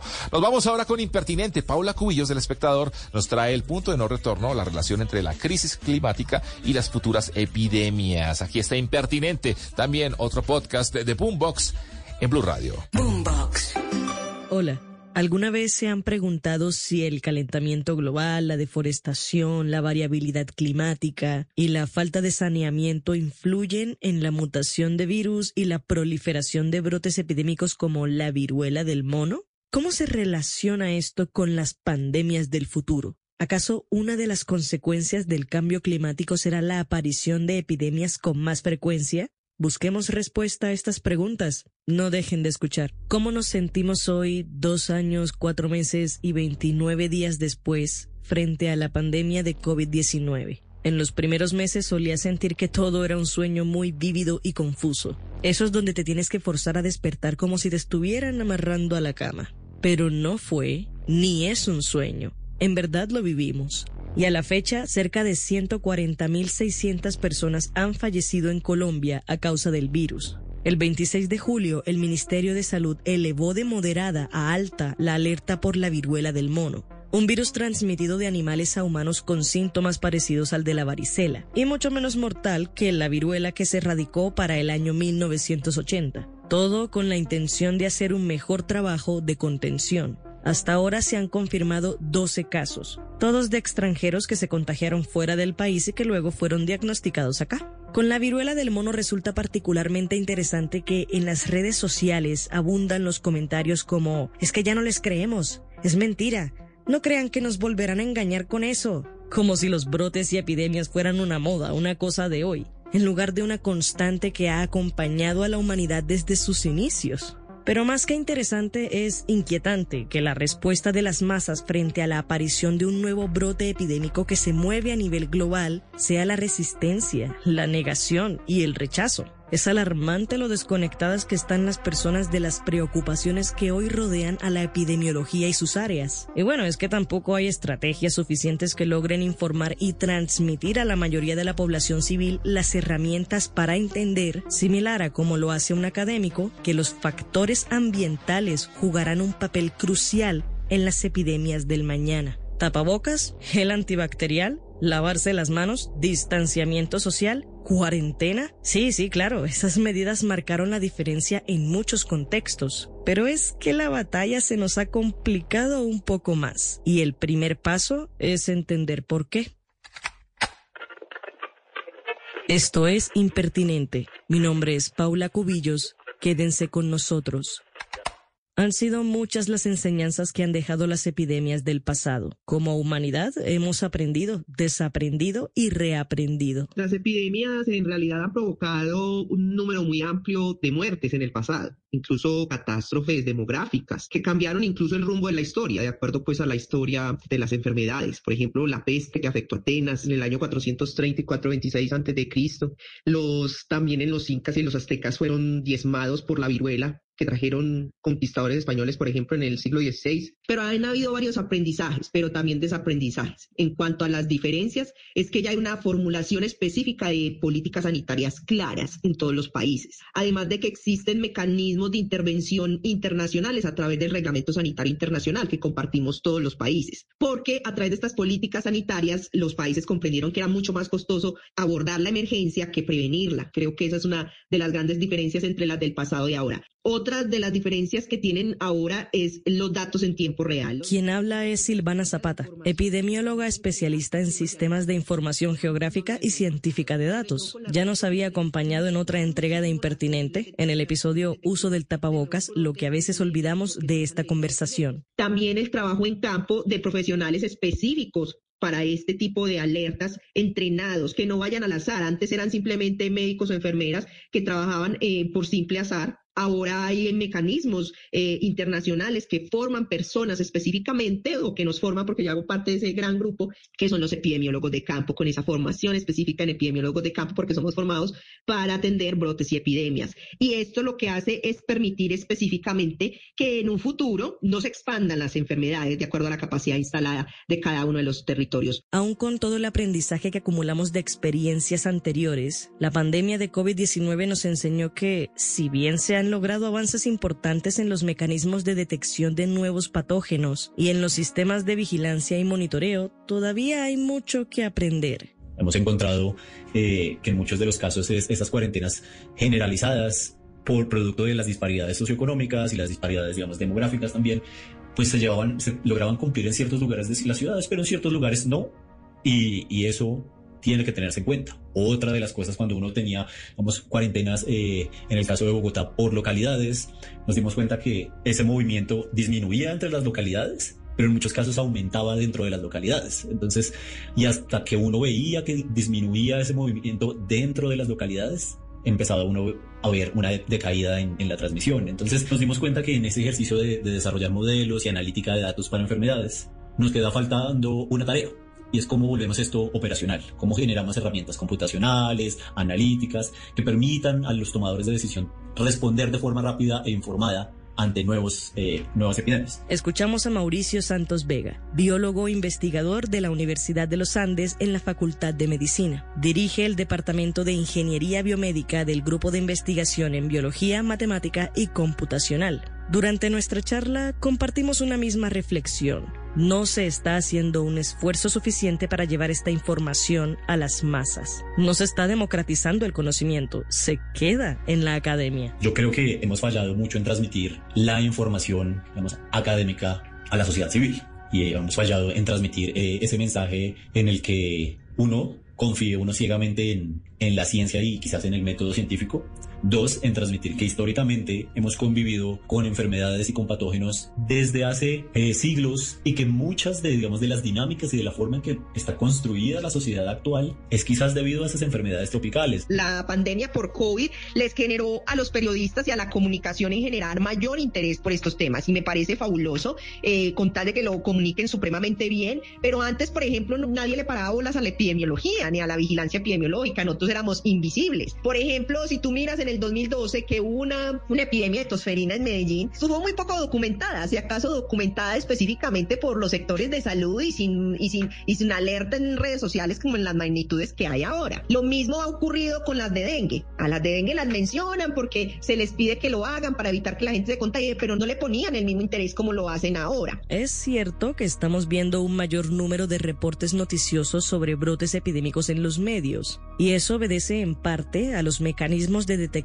que permiten dar alertas tempranas y promover medidas de contención. Es evidente que hay mayor interés en estos temas y no podría sentirme más orgullosa de esa puerta que se ha abierto. Pero en esa misma labor enfrentamos a los adversarios de siempre. La falta de acceso a la información para toda la población, sobre todo la rural y la que vive en condiciones de pobreza, los estigmas sociales que promueven conductas racistas y xenófobas, y la cantidad de información que circula y que, a su vez, deviene en muchos casos en la desinformación. ¿Cuántas mentiras no se construyeron alrededor del COVID-19? La promoción desmedida de ciertos tratamientos que no estaban comprobados, la teoría que aseguraba que las vacunas tenían un chip de rastreo instalado, y ni hablar de la supuesta relación entre la pandemia y la tecnología 5G. ¿Cuántas hipótesis no se están construyendo ahora mismo frente a las otras epidemias? Que solo son una estrategia de los gobiernos para controlar los índices de natalidad de la población, que es una farsa patrocinada por el nuevo orden mundial que pretende alimentar nuestro miedo y sumisión, o que todo es un plan que busca desestabilizar las economías a nivel global. Y espera que hay espacio para colocar un par de las supuestas teorías que intentan desenmascarar la lucha contra los efectos del cambio climático que todo es un invento de la izquierda para implementar políticas progresistas, que al planeta no le está pasando nada y solo es el curso natural de las cosas, o que hay intereses económicos detrás de todo el discurso ambientalista. ¿Por qué incluimos lo último? Pues porque las epidemias de hoy y del mañana guardan una estrecha relación con los factores ambientales actuales. Y la desinformación nos está desconectando de esta realidad. Miren, antes de contactar a Mauricio Santos y a Silvana Zapata, sabía que tocar este tema me iba a generar cierta ansiedad frente al futuro, pero lo que escuché en nuestras conversaciones me confirmó la necesidad y urgencia de informar y de atacar el trasfondo de los problemas relacionados al cambio climático, como la pobreza, la corrupción, la deforestación, la minería y la falta de acceso a agua potable y saneamiento. El panorama es muy preocupante porque estamos llegando a un punto en que si no tomamos acciones ya mismo, los cambios en los patrones climáticos quizás puedan ser irreversibles. Va a ser todo lo relacionado con la emergencia climática y en la emergencia climática hay varios componentes. Entonces lo que llamamos cambio climático es lo que hemos visto que la temperatura promedio ha aumentado un número de grados. Pero tenemos algo también que es la variabilidad climática. Tenemos hoy quizás un año que en términos de temperatura es más caliente que el año pasado, pero quizás el próximo año puede ser más frío. Esa variación año a año es algo que llamamos variabilidad climática. Estos dos aspectos tienen efectos súper importantes en, en, la salud. Puede tener uno, ejemplos como, como el del dengue, donde si lo pensábamos al, digamos en 1970, alrededor de nueve países eran los que reportaban dengue y ahora estamos empezando a ver que para tiempos actuales alrededor de 120 países reportan de, transmisión de dengue. Resultados de investigaciones han mostrado que estas expansiones están asociadas a cambios en las condiciones climáticas. Uno de ellos es la calidad del aire, que incrementa las infecciones respiratorias y también puede ser un factor que exacerbe eh, algunos tipos de cáncer, como cáncer de pulmón, asma, EPOC, eh, etcétera. Pero también quiero hacer un punto muy importante, es cuando siempre pensamos en cambio climático y eso, a uno se le viene a la cabeza qué? Temperatura. Y sí ha sido, digamos, lo más estudiado, pero cuando uno piensa en enfermedades, hay cosas como, como la malaria. Podemos ver los efectos de, la lluvia. Entonces la lluvia puede tener un efecto porque donde crecen estos mosquitos son en, charcos generados, digamos, por, la lluvia. Entonces, tener, más lluvia mezclado con otros aspectos como la minería ilegal puede generar, digamos, mayores brotes de, de malaria. Lo mismo ha pasado con, con eventos extremos eh, para la malaria, en donde sitios donde no había malaria, producto de inundaciones o sequías, hemos visto que resurgen estos o tenemos nuevos brotes. También ahí tenemos todo el efecto que tiene la deforestación, sobre todo en el movimiento de algunas especies animales, por decirlo así, aves, murciélagos, ellos tienen algunas enfermedades en donde ellos viven en bosques que allá no afectan a los humanos porque nosotros no ingresamos allá. Pero en el momento que salgan y tengan contacto con los humanos pueden tener afectaciones a nivel pandémico. Ahora pensemos en esto que veníamos hablando, como en las preguntas anteriores, en enfermedades emergentes. Pues el escenario es incluso más preocupante porque gracias a esos cambios en los patrones climáticos, cualquier animal, cualquier especie está adecuada a vivir en ciertas condiciones climáticas y lo que pasa con esos cambios en la temperatura, esos cambios en, la, en las precipitaciones es, pues lo que era óptimo para usted ahora, quizás ya deja de ser óptimo y qué es lo que uno va a hacer. Pues si a uno no le funciona algo, uno no se queda ahí y se muere, uno se mueve. Y esos cambios y esos movimientos de animales que cargan patógenos, virus, parásitos, y ese movimiento de esos animales pues hace que los patógenos también se muevan a lados diferentes. Hay estudios que contabilizan que si seguimos así, para 2070 podemos tener hasta 15.000 nuevos eventos de transmisión producto de, de esas reorganizaciones de, de, los animales y los humanos moviéndose producto del clima. Inclusive nosotros hemos tenido preparaciones, eh, simulacros frente a ese tipo de posibles epidemias que pueden convertirse después en pandemias por lo que te mencionaba de la movilidad, de cuántos vuelos se mueven por día y lo pudimos ver en, en, aplicaciones en donde la cantidad de vuelos que se habían disminuido después de COVID y la cantidad de vuelos que hay hoy en día con la facilidad que tienen las personas para viajar y estar en un lugar a otro en menos de 24 horas y traer un virus. Los países tienen que estar preparados, eh, tener capacidad instalada tanto técnica, científica, de equipos de laboratorio, de equipos en campo, de, de formular evide eh, eh, evidencias en tiempo real, alertas, alertas tempranas, sistemas de monitoreo, pero adicionalmente que el personal dentro de los territorios, de cada territorio, es decir, de cada municipio de Colombia o de distrito, tenga el personal necesario para poder eh, hacer los estudios y hacer la contención. Quizás yo cerraría con, la importancia de, ver todos estos fenómenos, digamos, eh, de salud pública y en el caso de su relación con, con, el clima, desde una visión transdisciplinaria, desde una visión en donde tenemos que integrar múltiples eh, lugares o múltiples disciplinas y múltiples saberes. Dos, que necesitamos entender de una forma, digamos, integrada y proponer herramientas de decisión y análisis que sean efectivas y aplicadas. Vamos, estamos muchos abogando es por el desarrollo de, herramientas codiseñadas con las personas, codiseñadas con los tomadores de decisión, que respondan a realidades. Y otra cosa importante que va muy anidada a eso son las condiciones de vida, mejorar eh, la pobreza multidimensional es fundamental reducir los niveles de pobreza tiene que ser un, un, un, imperativo superior en cada una de las administraciones y el gobierno nacional, porque cuando disminuimos esa pobreza veremos que la gente está alimentándose mejor, tiene mejor acceso a servicios básicos, a servicios públicos básicos, entonces ahí hay, unos, hay unas cosas que son estructurantes que debemos manejar. Nos hemos quedado en, o tomamos de forma, digamos, muy a la ligera los cambios que están pasando en el planeta en términos de cómo hemos eh, eliminado mucha de la biodiversidad, pero también cómo hemos provocado muchos de los cambios eh, en el ambiente y cómo eso tiene un efecto, o ha tenido un efecto y va a seguir teniendo efectos importantes en, en cómo vamos a vivir de aquí en adelante. En un momento de la conversación, sintiéndome profundamente conmovida, le dije a Mauricio Santos que una de las cosas más tristes era que parte de las razones tras esa falta de acción oportuna era la desconexión que tiene la clase privilegiada con el resto de la población. Muchos y muchas siguen considerando que esto no tiene nada que ver con sus vidas, que como no les afectó la cuarentena no fue tan grave como se pinta, que la gente exagera y que todas las personas que se expusieron al virus durante el confinamiento lo hicieron porque se les dio la gana. En Cartagena, cuando se decretó la cuarentena, fue casi un mes de inquietante silencio. Yo vivía al lado de la avenida, por lo que se oían carros, pitos, ambulancias y gente todo el tiempo. Fueron casi cuatro semanas de sepulcral silencio. Y luego la gente empezó a salir a rebuscarse, a trabajar, porque había que comer, había que sostener a la familia y sobrevivir, porque no podían darse el lujo de quedarse en la casa a esperar las indicaciones del Ministerio de Salud y la OMS.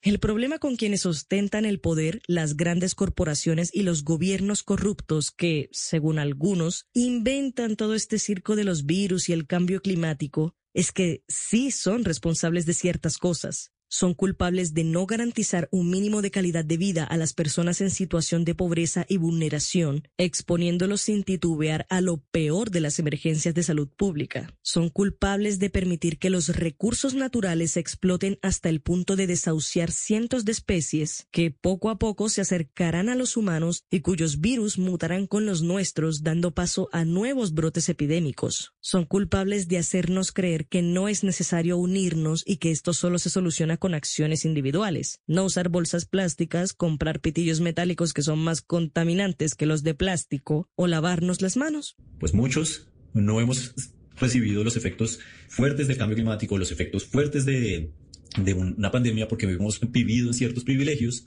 pero hay gente que vive en el día a día con este tipo de, efectos y tiene que lidiar todos los días con los efectos de, estos cambios. Y es el, momento de, actuar y es el momento de desarrollar desde, desde la academia seguir, digamos, promoviendo el, el entendimiento y el análisis de, de, estos sistemas, pero creo que como sociedad civil necesitamos presionar a, a que es necesario tomar acciones y transmitir el mensaje que la situación es preocupante y que podemos estar llegando a un punto de no retorno. Los problemas que aquejan hoy a la humanidad no funcionan de manera independiente se nutren de la coincidencia de otras problemáticas. Así como nosotros que estamos hiperconectados en un mundo globalizado, que podemos viajar al otro lado del globo en menos de 36 horas y que podemos saber qué es lo que ocurre a kilómetros de casa con solo apretar un botón, nuestros problemas también están interrelacionados. Para enfrentar a las epidemias del mañana es necesario considerar lo social, lo ambiental, lo cultural, lo económico y lo político. El problema del hambre, de la pobreza, de la contaminación, de la corrupción. Y no solo son las epidemias del mañana. No podemos dejar a un lado a los patógenos que tienen en alerta a Colombia hoy. En el primer semestre de 2022 se reportaron 2.063 casos de hepatitis en el país, según el Instituto Nacional de Salud. Esta misma entidad notificó el 15 de julio 29.475 casos activos de dengue. Este último es un claro ejemplo de la necesidad de combatir las epidemias desde diferentes aristas, pues las zonas que no cuentan con servicio de agua potable, recursos sanitarios y acceso a atención en salud integral son más propensas a mantener picos altos de contagio.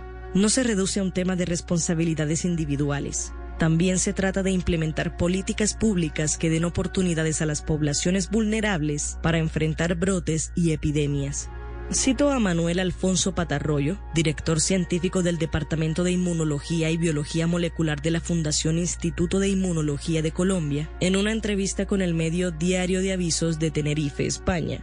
Globalmente hemos sido poco solidarios. El problema del coronavirus se resolvió porque mata independientemente del país y la clase social. Si solamente matara a la gente pobre de países subdesarrollados, como hace la malaria o la tuberculosis, no se hubiera resuelto todavía.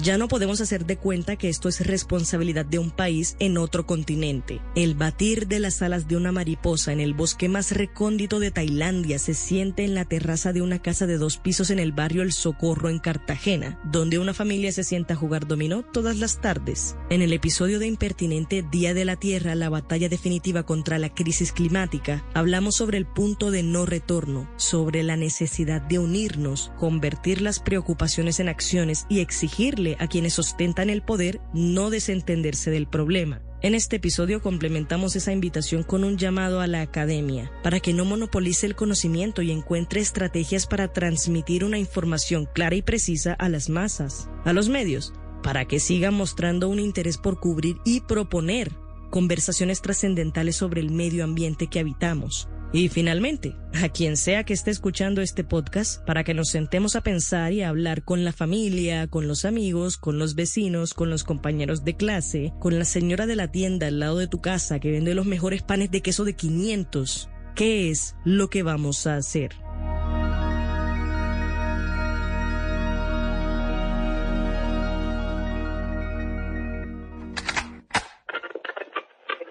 Este fue el episodio 37 de Impertinente, el podcast de opinión del espectador. Si quieres escuchar más, entra a www.elespectador.com o a tu plataforma de streaming favorita. Un agradecimiento especial a Mauricio Santos Vega y a Silvana Zapata por su participación. La producción y edición estuvieron a cargo de Paula Cubillos. Boombox. En un mundo donde él hará que tu peor pesadilla se haga real.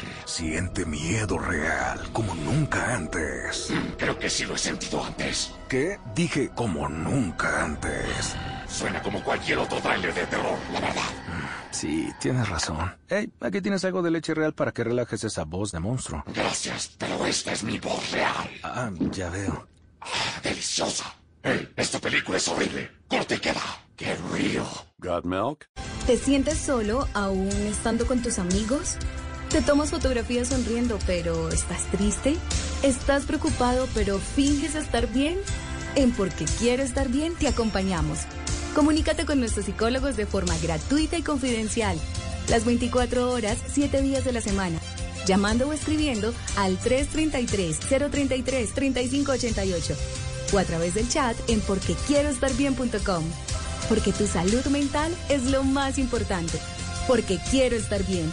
Un programa de la Fundación Santo Domingo con el apoyo de Fundación Santa Fe de Bogotá. Apoya Blue Radio. Mucho para contar, compartir, entender, conocer, probar, analizar, profundizar, comentar. Tanto que 30 minutos no son suficientes. Por eso, la nube aumenta su capacidad de información. Escucha la nube, ahora de 7 y 30 a 8 y 15 de la noche. 45 minutos de tecnología para ti. Dirige Juanita Kremer. La nube, tecnología e innovación en el lenguaje que todos entienden. Por Blue Radio y bluradio.com. Boombox suena a todo lo que quieras escuchar. Desde tu celular, tablet, computador o parlante inteligente. Donde quieras, cuando quieras. Llegó Boombox Podcast, un mundo por escuchar. ¿Qué te suena hoy? Encuéntranos en boombox.com con tu plataforma de audio favorita. Boombox.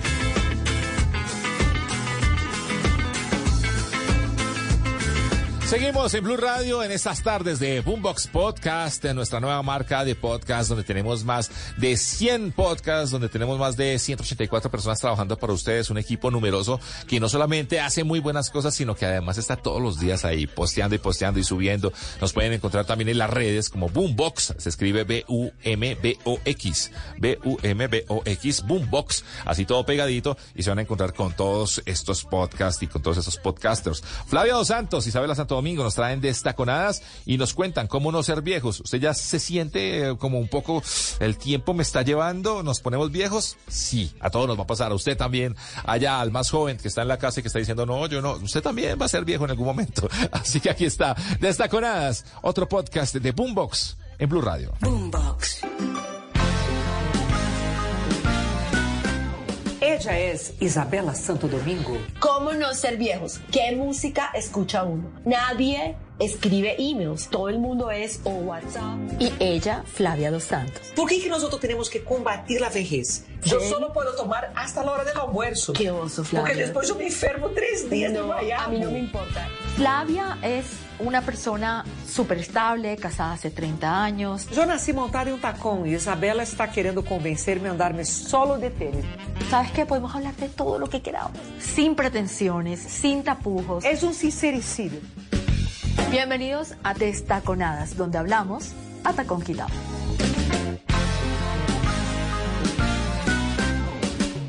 Bienvenidos nuevamente a Destaconadas.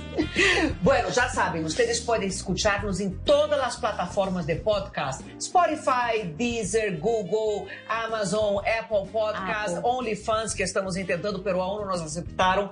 Mandamos o pedido para OnlyFans, pero imagínense que não nos aceptaram, não? No, de hecho nos bloquearon la cuenta. Podem poner incluso na campanita aí que chega a notificação a ustedes quando nós outras subimos podcasts novos. Então, que já sabem, seguir a Descataconadas é muito fácil. Bueno, yo les pido disculpas porque soy un poquito agripada, tú puedes creer. Salí una noche y ya me enfermé. Esa es la es edad, bien. mi amor, esa es la edad. Yo antes salía hasta las horrible. 3 de la mañana, usava la roupa toda escotada, chegava em minha casa fresca como uma lechuga. Pero Bueno, já yo- chegou na edad que Sí, exacto. el frío nos da gripa. Ya, el- bueno, ya, Flavia. En todo caso. bueno, pero eso nos da pie para el capítulo de hoy. Y es, ¿cómo no ser viejos? Pero aí a pergunta é, por que não podemos ser viejos? Sabe uma coisa que me enoja muito? La tal crema anti-envejez. Por quê? Exato. Por que, que nós temos que combater a vejez? Porque não podemos, sencillamente, tratar de ajustar-nos e sacar melhor proveito.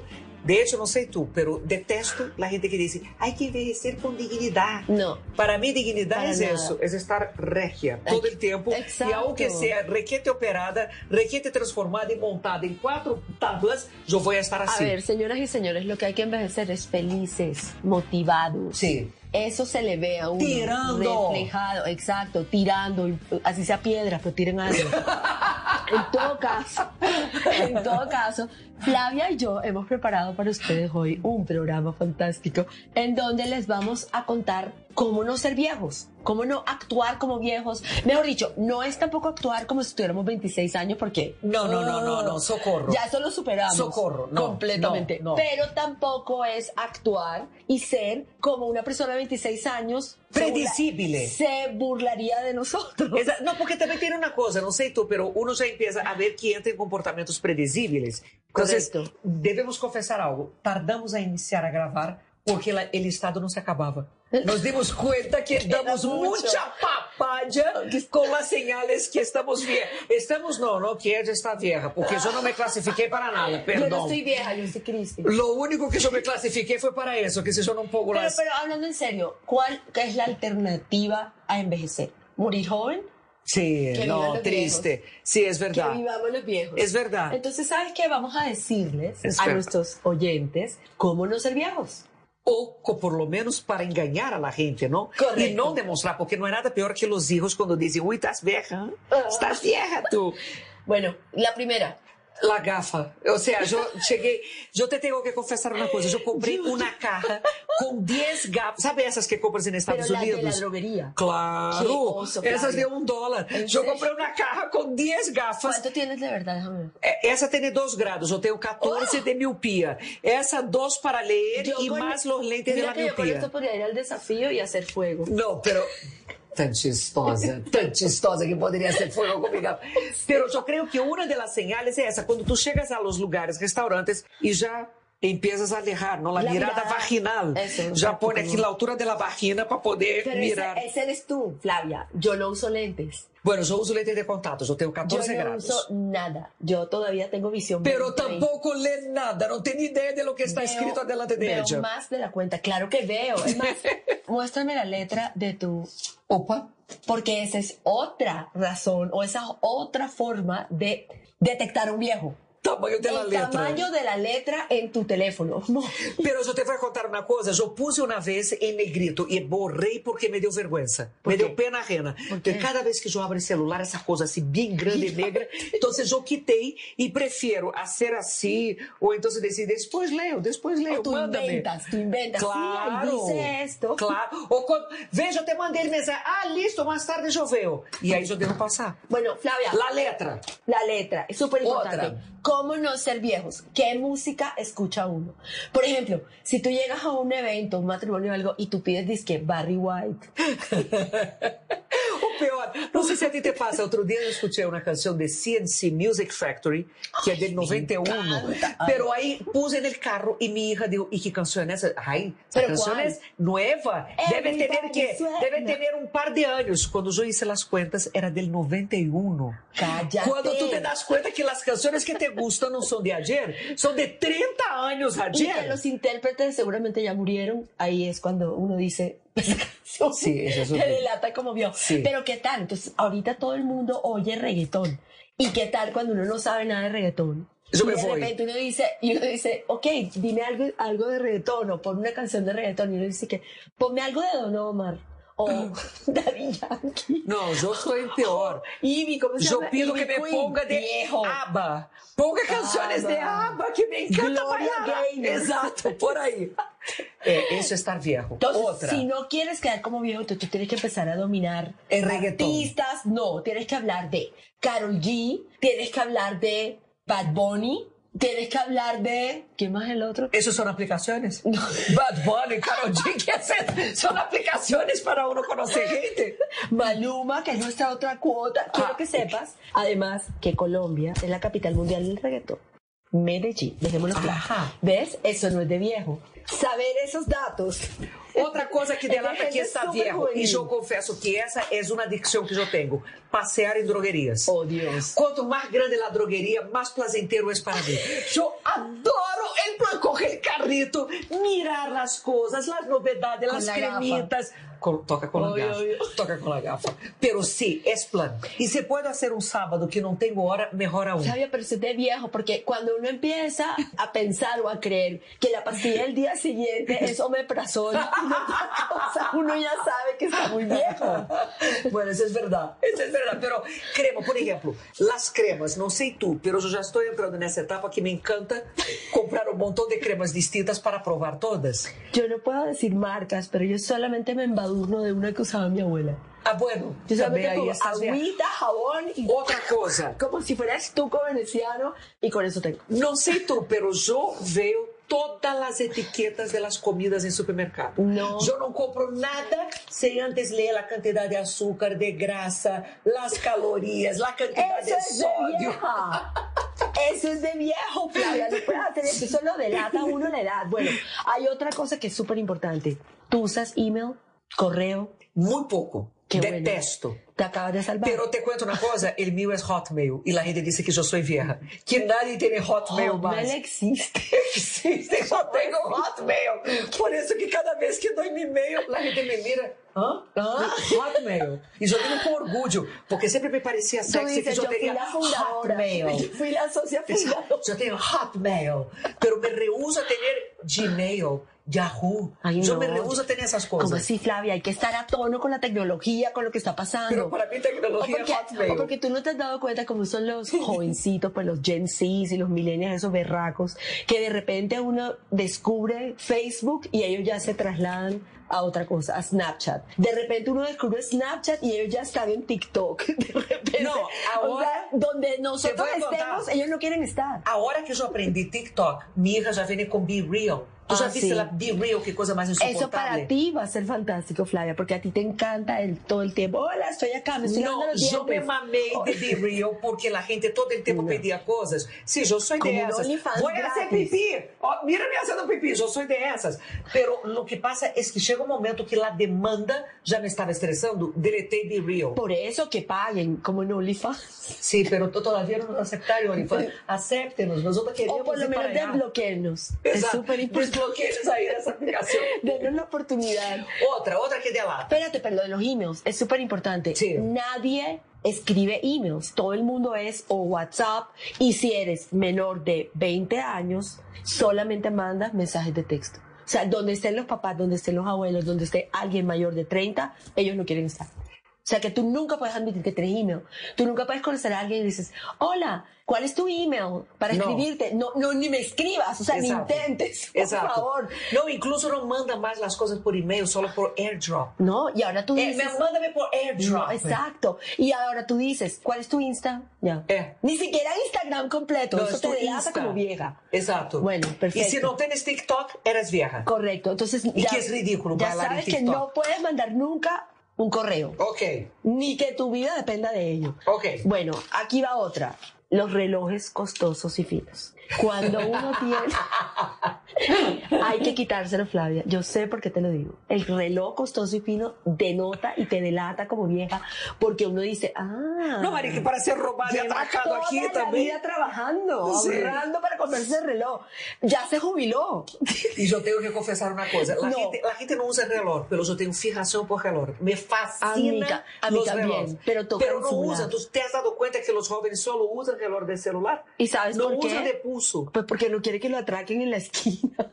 Bueno, eso es verdad. Porque vivimos en un país No, porque donde para ellos. en toda esquina. No, pero yo creo que incluso en países de primer mundo, porque yo había leído, No. por ejemplo, que había caído las ventas de Hublot y de Swatch, por ejemplo, que era un reloj no costoso que la gente compraba mucho y que ya no venden más como antes. El Hublot, eh, que el Hublot ya Swatch. te delata. Bueno, pero el Swatch se ha modernizado, o sea, todo. Sí. Y ahora todo el mundo usa Apple Watch. Ok. Excuse me. Bueno, pero ya sabes, el Rolex. El, todos esos relojes te delatan como una persona que ya está a punto de jubilarse. Eso es de viejo. O sea, qué pilas. Entonces, la depilación. Háblame de la depilación. Es que yo soy en contra de esa depilada total. Yo también. O sea, me parece el colmo que uno va para la cama con una persona con cuerpo de niño. Pero tú, ¿por qué siempre hablas de la cama? O sea, tú vas full a la cama, pero a dormir. Total, mi amor. Es que, es que yo soy movida por el sexo. Yo soy movida 24 horas por sexo. Pero en serio, tú piensas en depilación total. Si yo me depilo total y me miro en el espejo, yo me voy a sentir una niña de 11 años en la cara de vieja. Sin pelito, O sea, con el cuerpito de muchachita de 11 con cara de cucha.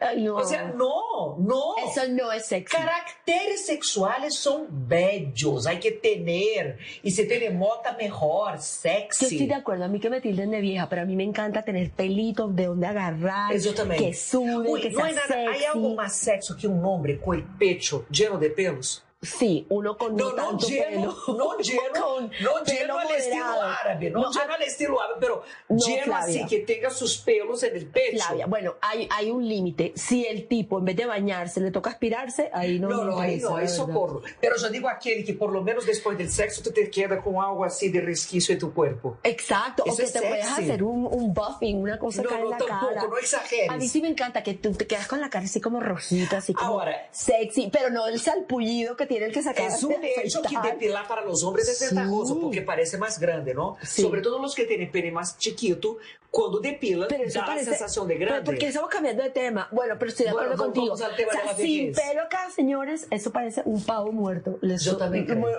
Paso Pero muerto. Eso es. Exacto. Y ahí las huevas colgadas parece ese cuello del pavo. Estoy de acuerdo. Bueno, Gracias. entonces la depilada. Volvamos a nuestro ¿Escucharon tema. ustedes acá que son millennials y todo más? Ok, Exacto. listo. Algún día aprendemos. Algún día para esas no escuchan, no saben de lo que hablan. Bueno, en todo caso, la depilada, señoras, no les dé miedo.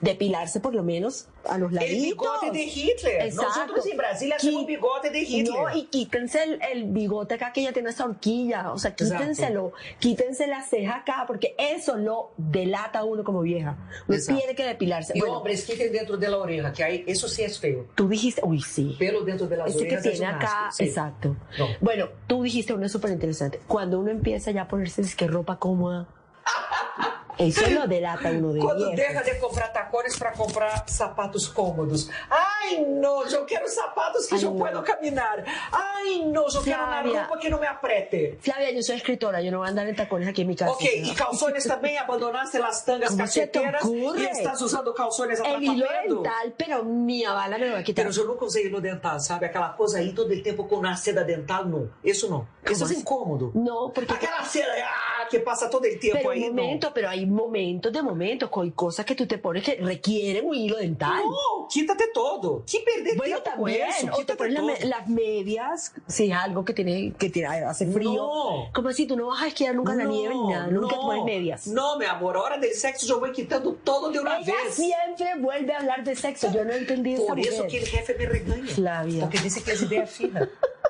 Bueno, en todo caso, hablemos de la ropa cómoda.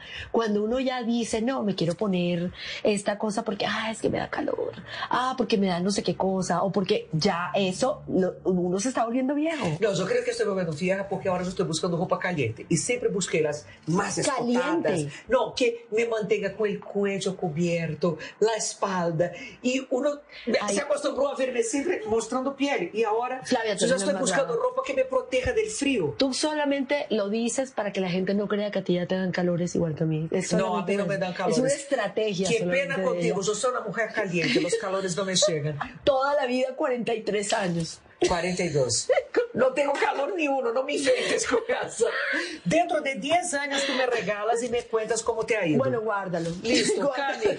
Cami, gracias por el regalo, gracias. Bueno, otra delatada, otra Ah. delatación de que uno es viejo, que es los bailes que uno hace. Prohibido chasquear los dedos mientras uno baila. Hacer eje, ajá. No, prohibido. También está prohibido ba- bailar la mayonesa, el gato volador, el to- prohibido. Bueno, yo no tengo problema porque como no sé bailar, entonces me da igual. Yo no bailo con ningún tipo Bueno, de pero canción. twerking o nada. Nada, no, yo no bailo. Ok, como no trabajar viejo, uno no puede llegar de primero a la oficina, Mm. uno no puede tampoco te- saber todo. ¿Dónde, ¿Dónde está el no sé qué? Es un archivo con patas. Uno sabe todo porque eso uno lo delata, que uno lleva demasiado tiempo en esa oficina. Bueno, eso es verdad. No puede ser vieja ahí. ¿Dónde más no puede ser vieja? La otra, bueno, a mí me molesta. Yo entro en un restaurante, si tiene música alta, o me voy o pido que baje. Y no hablo con mesero. Yo mando llamar el gerente para todo. Flavia, eso es Para todos yo digo, yo quiero hablar con el gerente, quiero hablar con el responsable. Y yo digo, la música está muy alta, o vengo a conversar o horrible. vengo a comer. Yo contigo no voy a salir nunca. Flavia Va, Karen. va, ¿Tú va. sabes qué es Karen? ¿Tú sabes qué es No, una Karen? no. Dios mío, eso es de viejo. O sea, no saber, no dominar el término Karen es de viejo. Porque eso se popularizó ahorita en la pandemia. Y son estas mujeres que tienen estos peinados así todos altos, tú sabes, con el pescuezo pelado, etcétera, y que son todas como dignas el tiempo, como con su naricita de Gente volteo. gente disque bien, exacto. Y estas son las que llegan a un restaurante y no tienen ningún inconveniente en decir, llámeme al administrador. El pan Sí. está tibio. Exacto, soy yo, Necesita- soy yo. Yo soy esa. Llámame al gerente. No me gusta ese vaso huele a cebolla. ¿Dónde lo lava? Sí, porque te das cuenta cómo huele feo vasos en Yo no me restaurante. doy cuenta de nada, Es yo que lavan gripa. todo junto, entonces termina todo oliendo a carne y a cebolla. Eso es de vieja, Flavia. No, no, eso no Claro es de es de vieja. De vieja yo confieso que es el cine. Yo odio la gente que va a comer en el cine. Uno va al cine para ver película, no para comer. Dile- Entonces yo no voy al cine y veo películas en mi casa para no risa. escuchar. Dile eso a los dueños de los teatros. La plata la hacen en la comida. Pero uno va No en la para película. ver. E mira, eu criei mis hijos assim: van ao cine para ver película. para Pobrecitos tus hijos, não verdad. tiveram niñez. No. São los viejos desde que nasceram. Tomar a las 8 de la mañana es de viejo. Eu creio que creio. Somos viejas. Sabe por quê, não? Porque se tomamos a las 8 da noite, nos enfermamos por três dias. A las 8 da manhã dá tempo para metabolizar melhorar. ele. Eso fue lo que me pasó a mí la semana pasada. Eu não posso Tengo tomar. gripa. Eu não sei tu. Eu não posso tomar depois das 8 da noite. ¿En Eu serio? só não posso tomar hasta a hora do almoço. Qué oso, Flavia. Porque después yo me enfermo tres días de No, guayabo. a mí no me importa, la enfermada vale la pena. Uno no puede dejar de bailar porque es viejo. Uno no puede dejar de tomar eh, ciertas cosas, no solo selfies, porque uno es viejo. Uno no puede parchar con los hijos porque se ve más viejo. Di- Eso dos, es verdad. Dos Eso es detallitos verdad. más para que la gente ya quede... Tomar selfie também é coisa de viejo, não? Porque eu creio que essa geração não está utilizando redes sociais como nós outros. Además que ya todo el mundo hace reels, videos, TikToks, nadie quiere la foto. Eu sou de la foto, aún posando e tudo mais. Eso es de viejo, Flavia. De verdad que estoy muy preocupada por ti. Creo que llevar el ventilador para mi casa. Creo que voy a llevar el ventilador. Bueno, querido público de no sé cuántas personas nos están escuchando y nos están viendo desde sus casas, esto fue Destaconadas, ¿Ya? hablamos a talcón quitado, sí, y les acabamos de dar unos tips fantásticos sobre cómo no delatar la edad, cómo no ser viejos a cualquier edad. Bueno, nosotros nos escuchamos la próxima semana y ya saben, estén conectados con todos, todos los agregadores de podcast que ahí encuentran destaconadas y pongan el timbre. Cada vez que tengamos un episodio nuevo, ustedes van a recibir un mensaje. Un beso. Cuídense, manténganse jóvenes. Yo Y- voy a mi ventilador para casa. Y hasta el próximo episodio. Chao. Boombox. Bla bla. En un mundo donde él hará que tu peor pesadilla se haga real. Siente miedo real como nunca antes. Creo que sí lo he sentido antes. ¿Qué? Dije como nunca antes. Suena como cualquier otro tráiler de terror, la verdad. Sí, tienes razón. Hey, aquí tienes algo de leche real para que relajes esa voz de monstruo. Gracias, pero esta es mi voz real. Ah, ya veo. Deliciosa. Hey, esta película es horrible. Corte y queda. Qué río. Got milk? ¿Te sientes solo aún estando con tus amigos? ¿Te tomas fotografías sonriendo pero estás triste? ¿Estás preocupado pero finges estar bien? En Porque Quiero Estar Bien te acompañamos. Comunícate con nuestros psicólogos de forma gratuita y confidencial. Las 24 horas, 7 días de la semana. Llamando o escribiendo al 333-033-3588 o a través del chat en porquequieroestarbien.com. Porque tu salud mental es lo más importante. Porque quiero estar bien. Un programa de la Fundación Santo Domingo con el apoyo de Fundación Santa Fe de Bogotá. Apoya Blue Radio. Estás escuchando Blue Radio. Hoy agradecemos a todos los pensionados de nuestro país quienes nos entregaron su sabiduría y optimismo diciendo siempre se puede. En el popular, hoy se puede, siempre se puede. Es tiempo de ahorrar. Hazlo pagando con las tarjetas de crédito del Popular en los días populares. Porque de lunes a domingo tienes beneficios increíbles en las marcas que te gustan. Aprovecha y usa tu tarjeta de crédito Banco Popular. Si no la tienes, solicítala ya en bancopopular.com.co. Banco Popular, hoy se puede, siempre se puede. El 2022. Comienza el 2023. Y como siempre, Blue Radio tiene una programación especial para esta temporada. Todos los días en las tardes mostraremos una parte del universo infinito del mundo podcast Boombox. Con todos los temas que quieren escuchar y que encuentran en boombox.com. Fin de año de 2022. Comienzo de 2023. Un nuevo año para vivirlo. Junto a Blue Radio, la alternativa.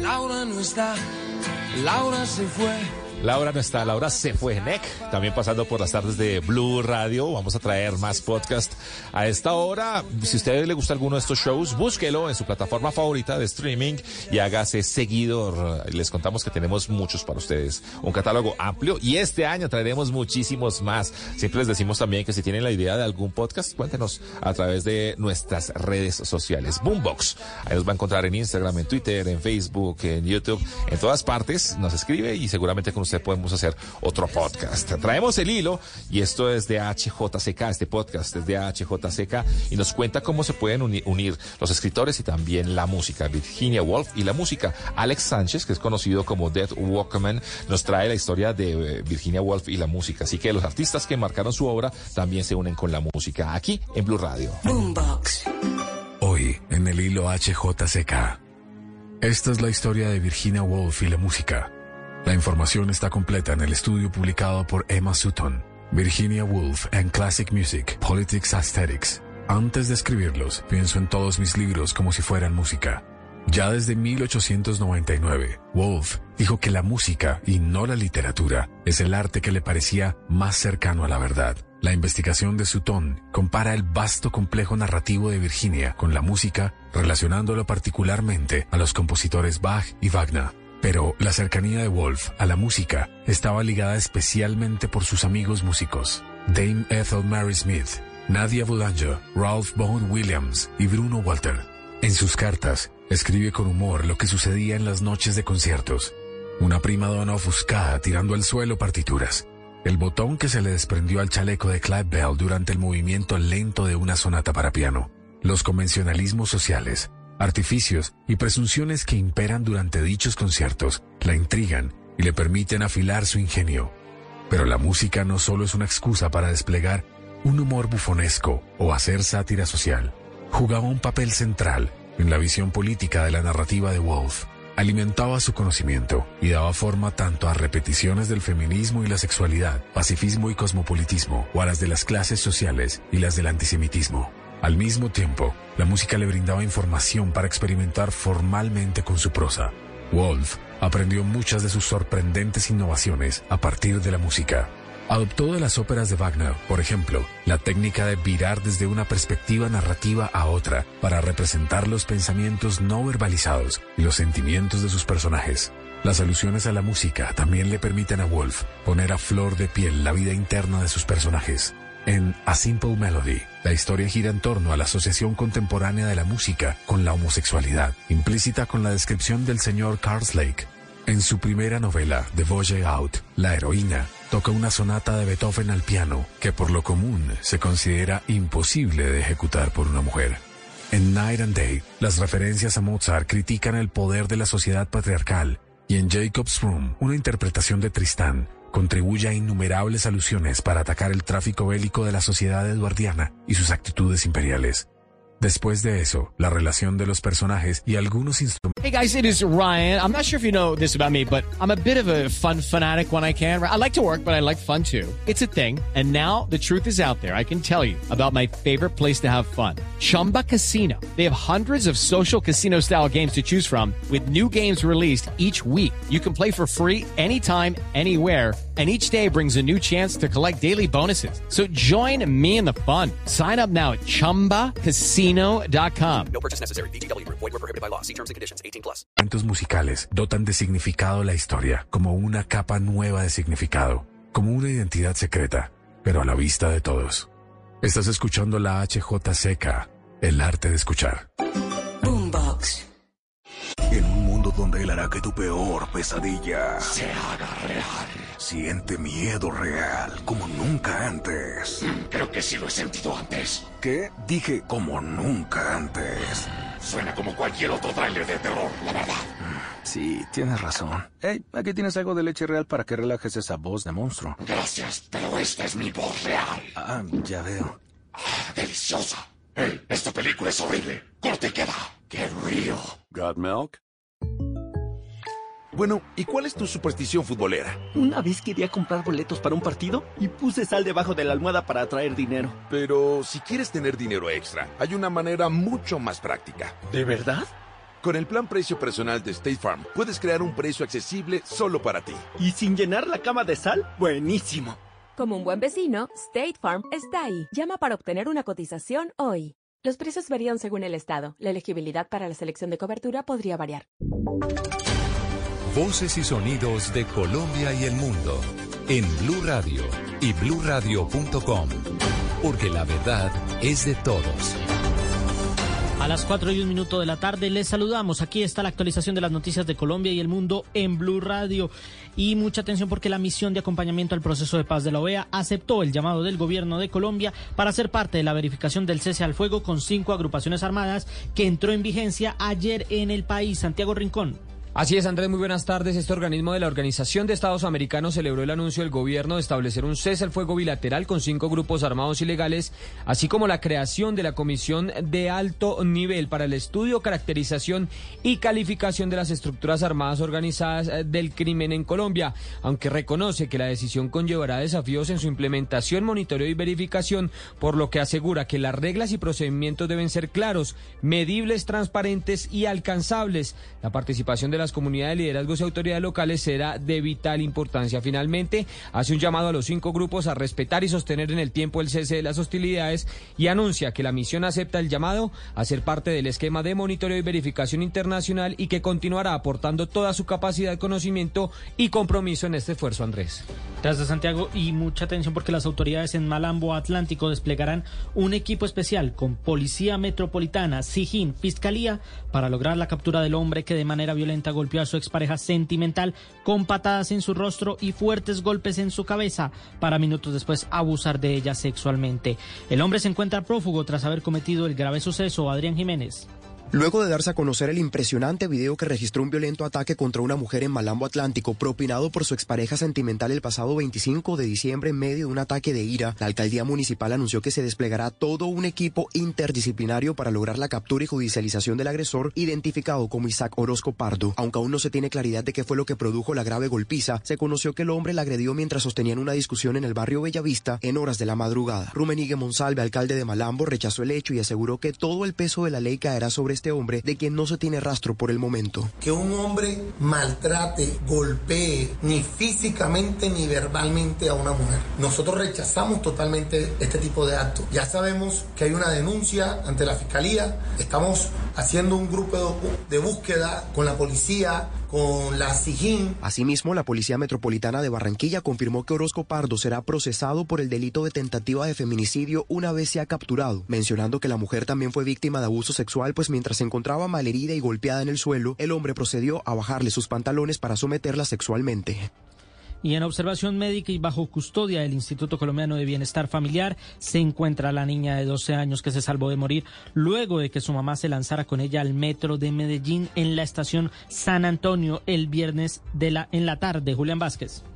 Además de haber perdido a su madre, la menor de 12 años que se salvó de morir milagrosamente luego de que su mamá se lanzara con ella a un tren en movimiento, perdió una de sus piernas. Debió ser intervenida quirúrgicamente de urgencia tras los hechos y en estos momentos permanece bajo observación médica estable, según lo indicó Milena Lopera, secretaria de Salud de Medellín. Ya fue intervenida quirúrgicamente, eh, la recuperación va a ser lenta, eh, efectivamente como lo decían, la madre falleció y desde la oferta institucional hoy eh, hospitalizada y continuaremos atentos a, a brindar todo el apoyo. La Secretaría de Salud de Medellín recordó la línea amiga 444-4448 para atender cualquier emergencia relacionada con la salud mental.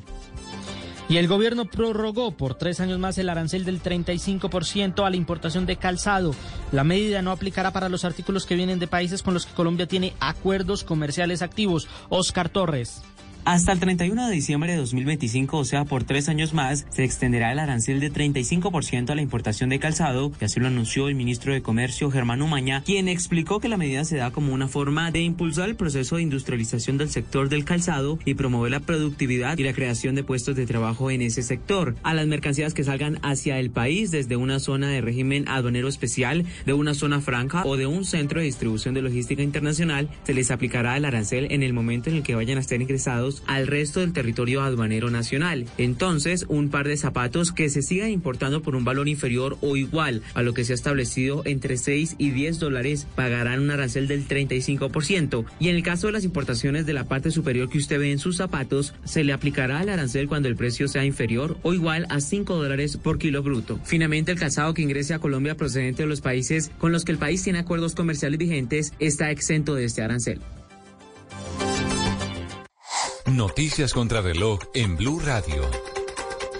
Y a las 4 y 6 minutos, noticias contra reloj. En desarrollo a las declaraciones del alcalde de Cali, Jorge Iván Ospina, frente al anuncio del gobierno nacional de cese bilateral al fuego con cinco grupos armados al margen de la ley. Sostiene que es el camino de la esperanza para una ciudad como Cali que sufre todos los días del conflicto. La cifra 326,6 billones de pesos es la cartera destinada a los hogares, siendo así la mayor expansión desde febrero de 2020, según el más reciente reporte de estabilidad financiera del Banco de la República. Y quedamos atentos porque según el IDIGER de la emergencia ocurrida hace dos días, hace unos días en las localidades de San Cristóbal y Usme, ya fueron atendidos 677 familias correspondientes a 2.126 adultos, 990 menores 1.832 quejas, quejas y 342 kits de noche. Recuerde que la ampliación de esta y otras noticias las puede encontrar en blurradio.com, en nuestras redes sociales arroba Blue Radio Co. Sigan con lo mejor de Boombox en Blue Radio. Nosotros tenemos muchas supersticiones sobre el dinero. ¿Cuál usas tú? Claro, mi mamá decía que si no quieres perder tu dinero, nunca dejes que tu bolso toque el suelo. Pero si no quieres perder tu dinero, hay una manera mucho más práctica. No me digas. Con el plan precio personal de State Farm, puedes crear un precio accesible solo para ti. Ah, mucho mejor. Como un buen vecino, State Farm está ahí. Llama para obtener una cotización hoy. Los precios varían según el estado. La elegibilidad para la selección de cobertura podría variar. Tenemos mucho para contar, compartir, entender, conocer, probar, analizar, profundizar, comentar, tanto que 30 minutos no son suficientes.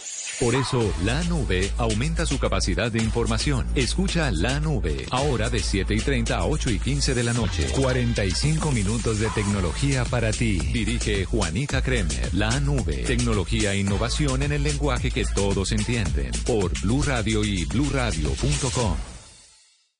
Bla bla blue. A las 10 de la noche, invitados de lujo. A las 11, temas interesantes para conversaciones inolvidables. Y a las 12, línea abierta. Al aire, con las llamadas de nuestros oyentes. Bla bla blue. De lunes a jueves de 10 de la noche a 1 de la mañana. Bla bla blue. Conversaciones para gente despierta. Escúchenos por Blue Radio y bluradio.com.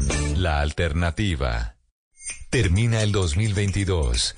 Comienza el 2023. Y como siempre, Blue Radio tiene una programación especial para esta temporada. Todos los días en las tardes mostraremos una parte del universo infinito del mundo podcast Boombox, con todos los temas que quieren escuchar y que encuentran en boombox.com. Fin de año de 2022. Comienzo de 2023. Un nuevo año para vivirlo. Junto a Blue Radio, la alternativa.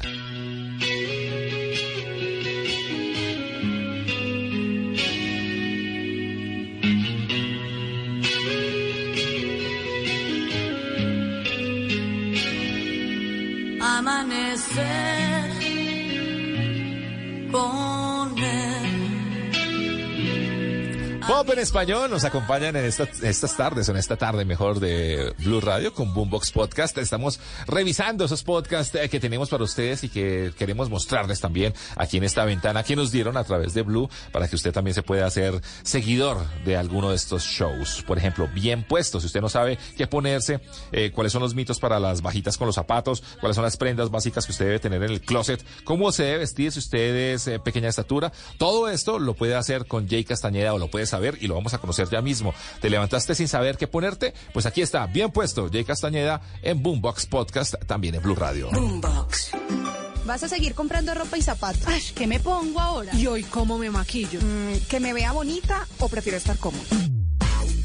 Bienvenidos a Bien Puesto, Yo soy Jay Castañeda, asesora de imagen, amante de contar historias a través del vestir y en este espacio te mostraré todo lo que me ha llevado a ayudar a muchas mujeres a proyectar su imagen desde su interior a través de la moda. Un tema que a simple vista parece superficial, pero que en realidad está lejos de serlo. Así que te invito a montarte a este tren de soluciones a la hora de elegir qué ponerte, que arranca con 10 capítulos de la primera temporada en donde escucharás uno cada semana. Bienvenidos a Bien Puesto.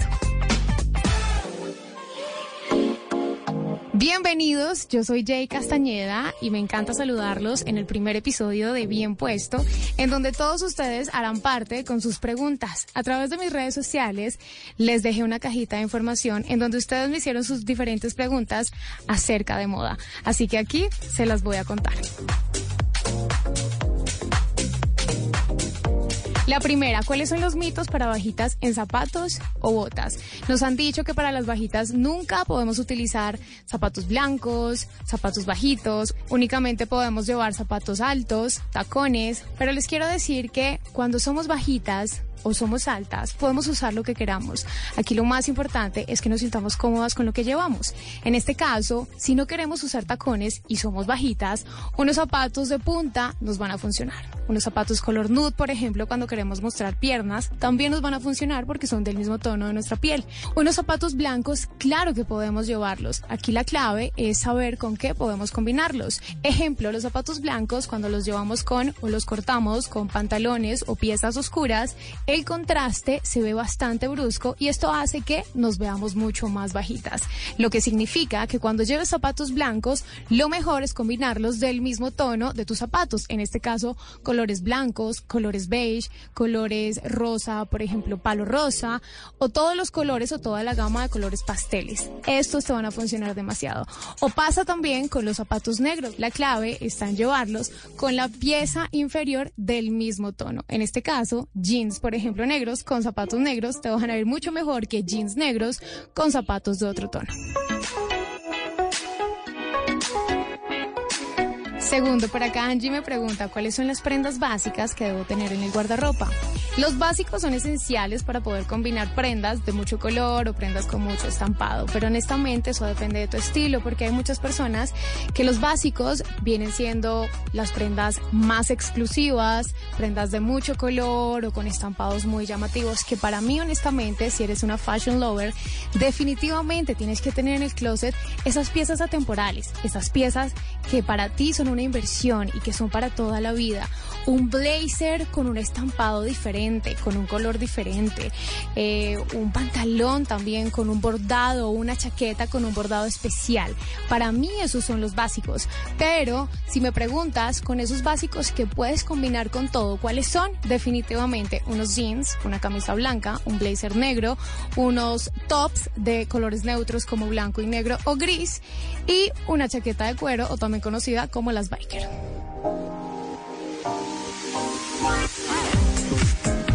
Tercero, Mariana me dice, ¿cómo puedo vestirme sabiendo que soy de pequeña estatura y gordita?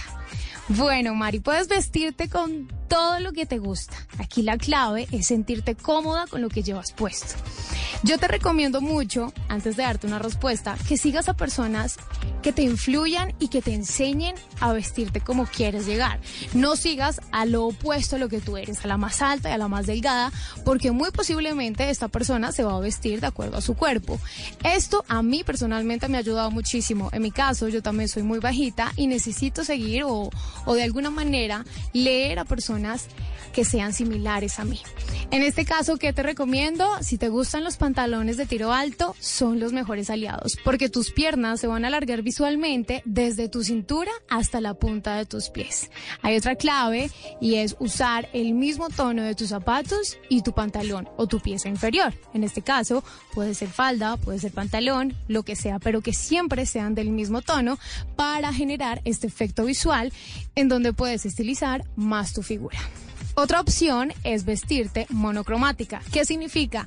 De un solo tono de pies a cabeza. Yo sé que a veces puede verse aburrido, por ejemplo, blusa negra, pantalón negro, zapatos negros, pero para eso existen los accesorios. Puedes agregar una chaqueta de color llamativo, puedes agregar unos accesorios, una cartera, unos aretes grandes y deja de ser aburrido y te puedo asegurar que te vas a ver increíble.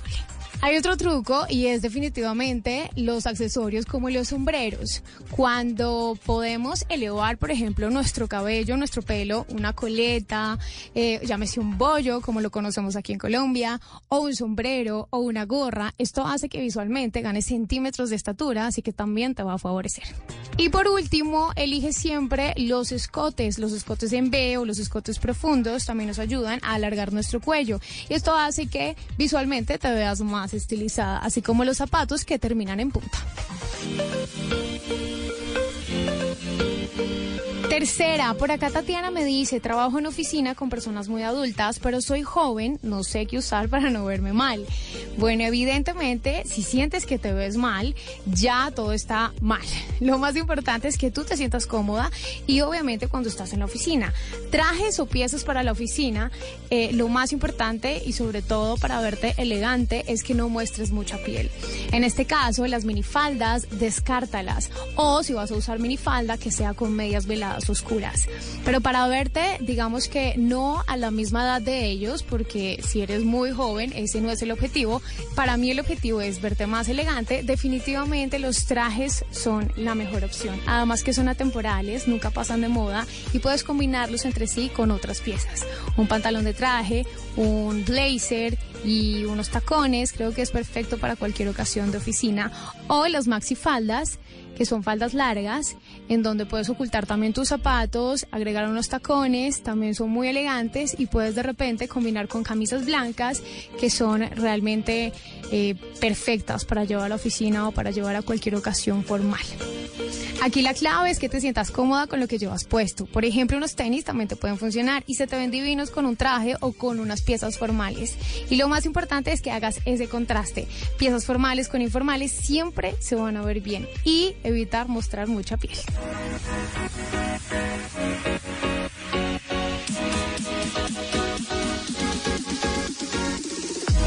Y seguimos aquí en Bien Puesto. Recuerden que yo soy Jay Castañeda y que pueden activar su campanita en Spotify para que no se pierdan ningún episodio. En la pregunta número 4, Talía me dice cómo ir vestida a una fiesta en Tierra Caliente a las 3 de la tarde. Bueno, eres muy afortunada porque las fiestas en verano son lo máximo y puedes llevar todos los colores vibrantes que te puedas imaginar.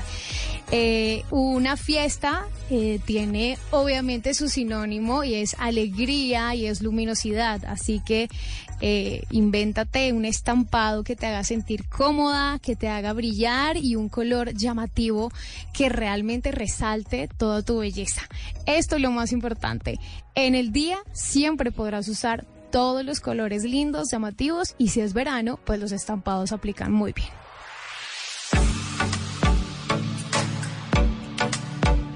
En la número 5, Sofía me dice, ¿cómo me he visto para un matrimonio en tierra fría? Soy la madrina. Bueno, esto es lo opuesto a la pregunta anterior.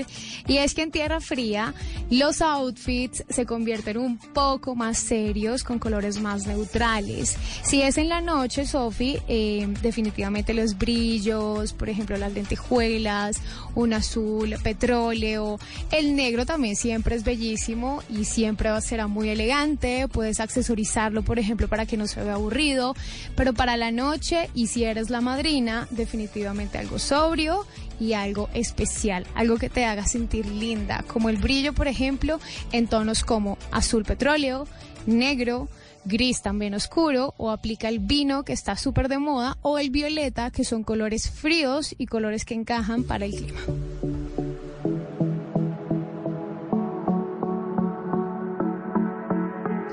En la número 6, Pati me pregunta, ¿cuál es el color en tendencia para el fin de año? Yo les quiero contar que como cada año la marca especializada en colores llamada Pantone lleva a cabo la sección del color que será tendencia y que marcará el nuevo año que está por llegar.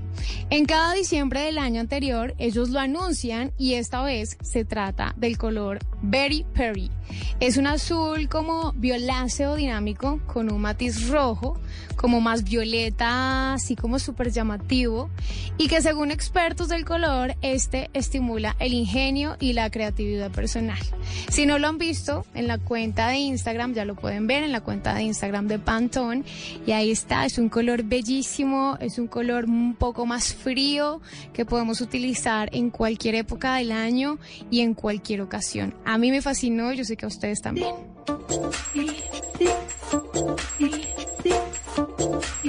En el número 7, si a mí me pregunta cuáles son las tendencias para el 2022. Bueno, les quiero decir que para esta respuesta podemos hacer otro episodio porque realmente la respuesta es bastante amplia. Pero les voy a resumir con cinco cosas. Las faldas micro, ya no son mini, sino micro, muy cortas, se van a llevar en este año. Los conjuntos, todo lo que sea machine, los suits, los trajes, por ejemplo, los sets en cuero, en muchos materiales, en flecos, eh, bordados, van a estar muy en tendencia. Las mangas abullonadas, como en chaquetas oversize, también siguen en tendencia, o en blusas o en tops, que además son bellísimas y estilizan bastante la figura, especialmente para las mujeres que tienen brazos un poco gruesitos. Dentro de los colores protagonistas, definitivamente los blancos, naranjas y rosa. Blanco de pies a cabeza, que además es el favorito de los minimalistas. También veremos los metalizados y muchas transparencias. Y por último, brillos, lentejuelas, mallas brillantes, cristales y muchos bordados con brillos. Y ya para finalizar, en la número 8, Manuela me dice, ¿cómo puedo verme elegante sin usar tacones? Esta es una de las preguntas curiosamente más repetidas dentro de toda la cajita de información. Y les quiero decir que es muy sencillo. A veces creemos que solamente los tacones son formales y que solamente los tacones van bien con un vestido. Y esto simplemente es un mito, porque los tenis son bellísimos. Simplemente tenemos que darle esa personalidad a nuestro outfit y entender que podemos vernos bien y cómodas con unos tenis. Por ejemplo, unos tenis con un traje es espectacular. Unos tenis con un blazer o con un pantalón white leg de bota ancha es espectacular. O también los zapatos, por ejemplo, de punta, los flats se ven muy bien, no necesitan tacón para verse elegantes. Hay otro tipo de zapato que son los Oxford, que son los masculinos, que no solamente son para hombres, también para mujeres y son bellísimos. Incluso también son perfectos para las mujeres bajitas, porque les quiero recordar que cuando somos bajitas, si mostramos los tobillos, nos ayuda un poco más para resaltar nuestra estatura. Así que no creamos que los tacones son los únicos zapatos que siempre se van a ver formales. Hay muchos otros zapatos que nos van a funcionar y siempre y cuando estén en perfecto estado, pues se van a ver bien. Y así llegamos al final del episodio bien puesto, primer episodio de muchos, espero les haya gustado en su recorrido a casa y no olviden que también me pueden dejar sus preguntas a través de mis redes sociales, arroba Castaneda. Por acá nos escuchamos en ocho días. Un abrazo para todos. En un mundo donde él hará que tu peor pesadilla se haga real. Siente miedo real como nunca antes. Creo que sí lo he sentido antes. ¿Qué? Dije como nunca antes. Suena como cualquier otro trailer de terror, la verdad. Sí, tienes razón. Hey, aquí tienes algo de leche real para que relajes esa voz de monstruo. Gracias, pero esta es mi voz real. Ah, ya veo. Ah, deliciosa. Hey, esta película es horrible. Corte y queda. ¡Qué río! ¿Got milk? Llega la voz de la verdad para desmentir noticias falsas. Pregunta para Vera. ¿Es verdad que el cambio climático no es causado por el hombre, sino por la actividad del Sol y las fases de la Luna, según las declaraciones del meteorólogo británico Piers Corbyn, que circulan por redes sociales? Esta noticia es falsa. Las declaraciones del meteorólogo contradicen la evidencia. La comunidad científica internacional coincide en que el hombre ha tenido un papel fundamental en el reciente calentamiento global, a raíz de las actividades que generan emisiones de gases de efecto invernadero. Los cambios que se han presentado en la energía solar y las fases de la Luna no son suficientes para inducir el cambio climático de los últimos años. Escucha la radio y conéctate con la verdad. Una iniciativa de Blue Radio en unión con las emisoras que están conectadas con la verdad.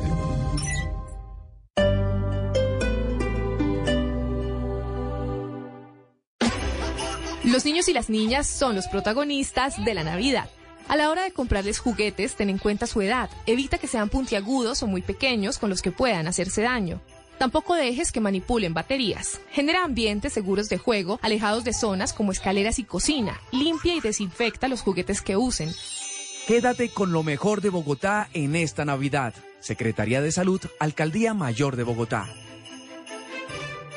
En las noches, la única que no se cansa es la lengua. Bla bla blue. De lunes a jueves de 10 de la noche a 1 de la mañana. Bla bla blue. Conversaciones para gente despierta. Escúchenos por Blue Radio y bluradio.com.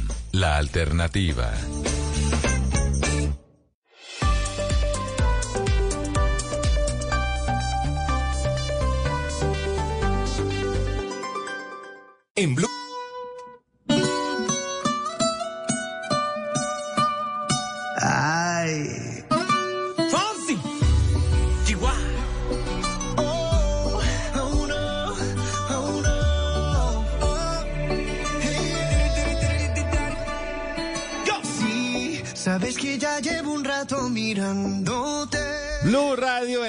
Tardes con Boombox Podcast de nuestra nueva plataforma, nuestra nueva marca de Caracol Televisión, donde estamos trabajando muy fuerte para que ustedes tengan diferentes shows y para que ustedes se puedan encontrar con mucha gente y con muchos talentos, como el caso de Patricia López, quien nos trae como como y pues hoy junto a la doctora Victoria Escalante, que es reconocida por ayudar a Carolina Cruz, a Calero, a César Escola, bueno, a mucha gente, a muchos artistas, nos va a contar cómo desintoxicar su cuerpo antes de adelgazar. Ya dijimos, listo, ya comimos lo suficiente en diciembre, en Navidad, en estos días, cómo vamos a desintoxicarnos, porque ahora sí toca ponernos bien fit. Claro que a, a muchos les dura dos semanas, estas dos primeras semanas de enero. Aquí nos lo cuenta Patricia López en Como Como, otro podcast de Boombox en Blue Radio. Boombox.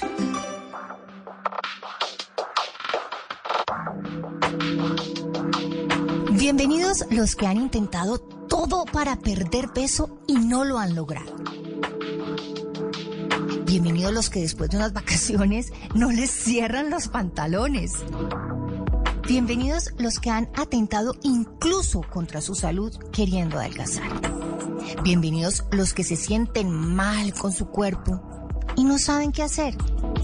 Nutricionista no soy. Nutrióloga tampoco. Coach, pero por más de 30 años he intentado todo lo que existe, todas las dietas, todos los métodos, todos los tratamientos para poder perder peso y estar en forma. Sé qué funciona y qué no. Y tengo acceso a los mejores expertos en el tema. Y eso quiero compartir con todos ustedes.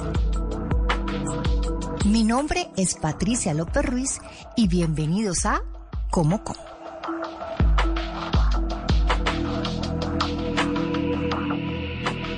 Podcast eh, busca soluciones de peso al tema de estar saludables y de sentirnos sanos, a gusto y más que a gusto, felices con nuestro cuerpo. Existen muchas formas de lograrlo, pero aquí les tengo a los mejores especialistas para hablar de pérdida de peso. Y hoy vamos a hablar del tema de la desintoxicación. ¿Por qué no importa el método que escojamos para perder peso, no importa el método que querramos para empezar este año saludables y sintiéndonos bien, hay que pasar por un proceso de desintoxicación. Y está con nosotros en Como Como una experta. Ella es la doctora Victoria Escalante, es doctora en medicina biológica y ortomolecular, es especialista en terapias alternativas, eh, tiene una maestría en nutriógena ortomolecular y es directora de VAE Bienestar Integral. Y yo solamente la quiero presentar diciendo que ella es una de las personas más sencillas que yo he conocido. Es una científica que de verdad es una rock star, es una estrella en el campo de pérdida de peso. Yo la encontré, encontré a la doctora Victoria porque le pregunté a una amiga mía que es presentadora de uno de nuestros programas de por la mañana, eh, que cómo hacía para, para perder peso, que cómo hacía para empezar este año eh, sintiéndome mejor con mi cuerpo. Y me dijo, no hay de otra, la doctora Victoria Escalante. Y mirando en todas sus redes encuentro a personajes, y los puedo decir porque incluso están ahí en sus redes, está César Escola, está Carlos Calero y su esposa, está eh, Flavio. Okay, round two. Name something that's not boring. laundry? Ooh, a book club. Computer solitaire, huh? Ah, oh, sorry, we were looking for Chumba Casino. That's right. ChumbaCasino.com has over 100 casino style games. Join today and play for free for your chance to redeem some serious prizes. ChumbaCasino.com. No purchase necessary. Forward, prohibited by law. 18 plus terms and conditions apply. See website for details.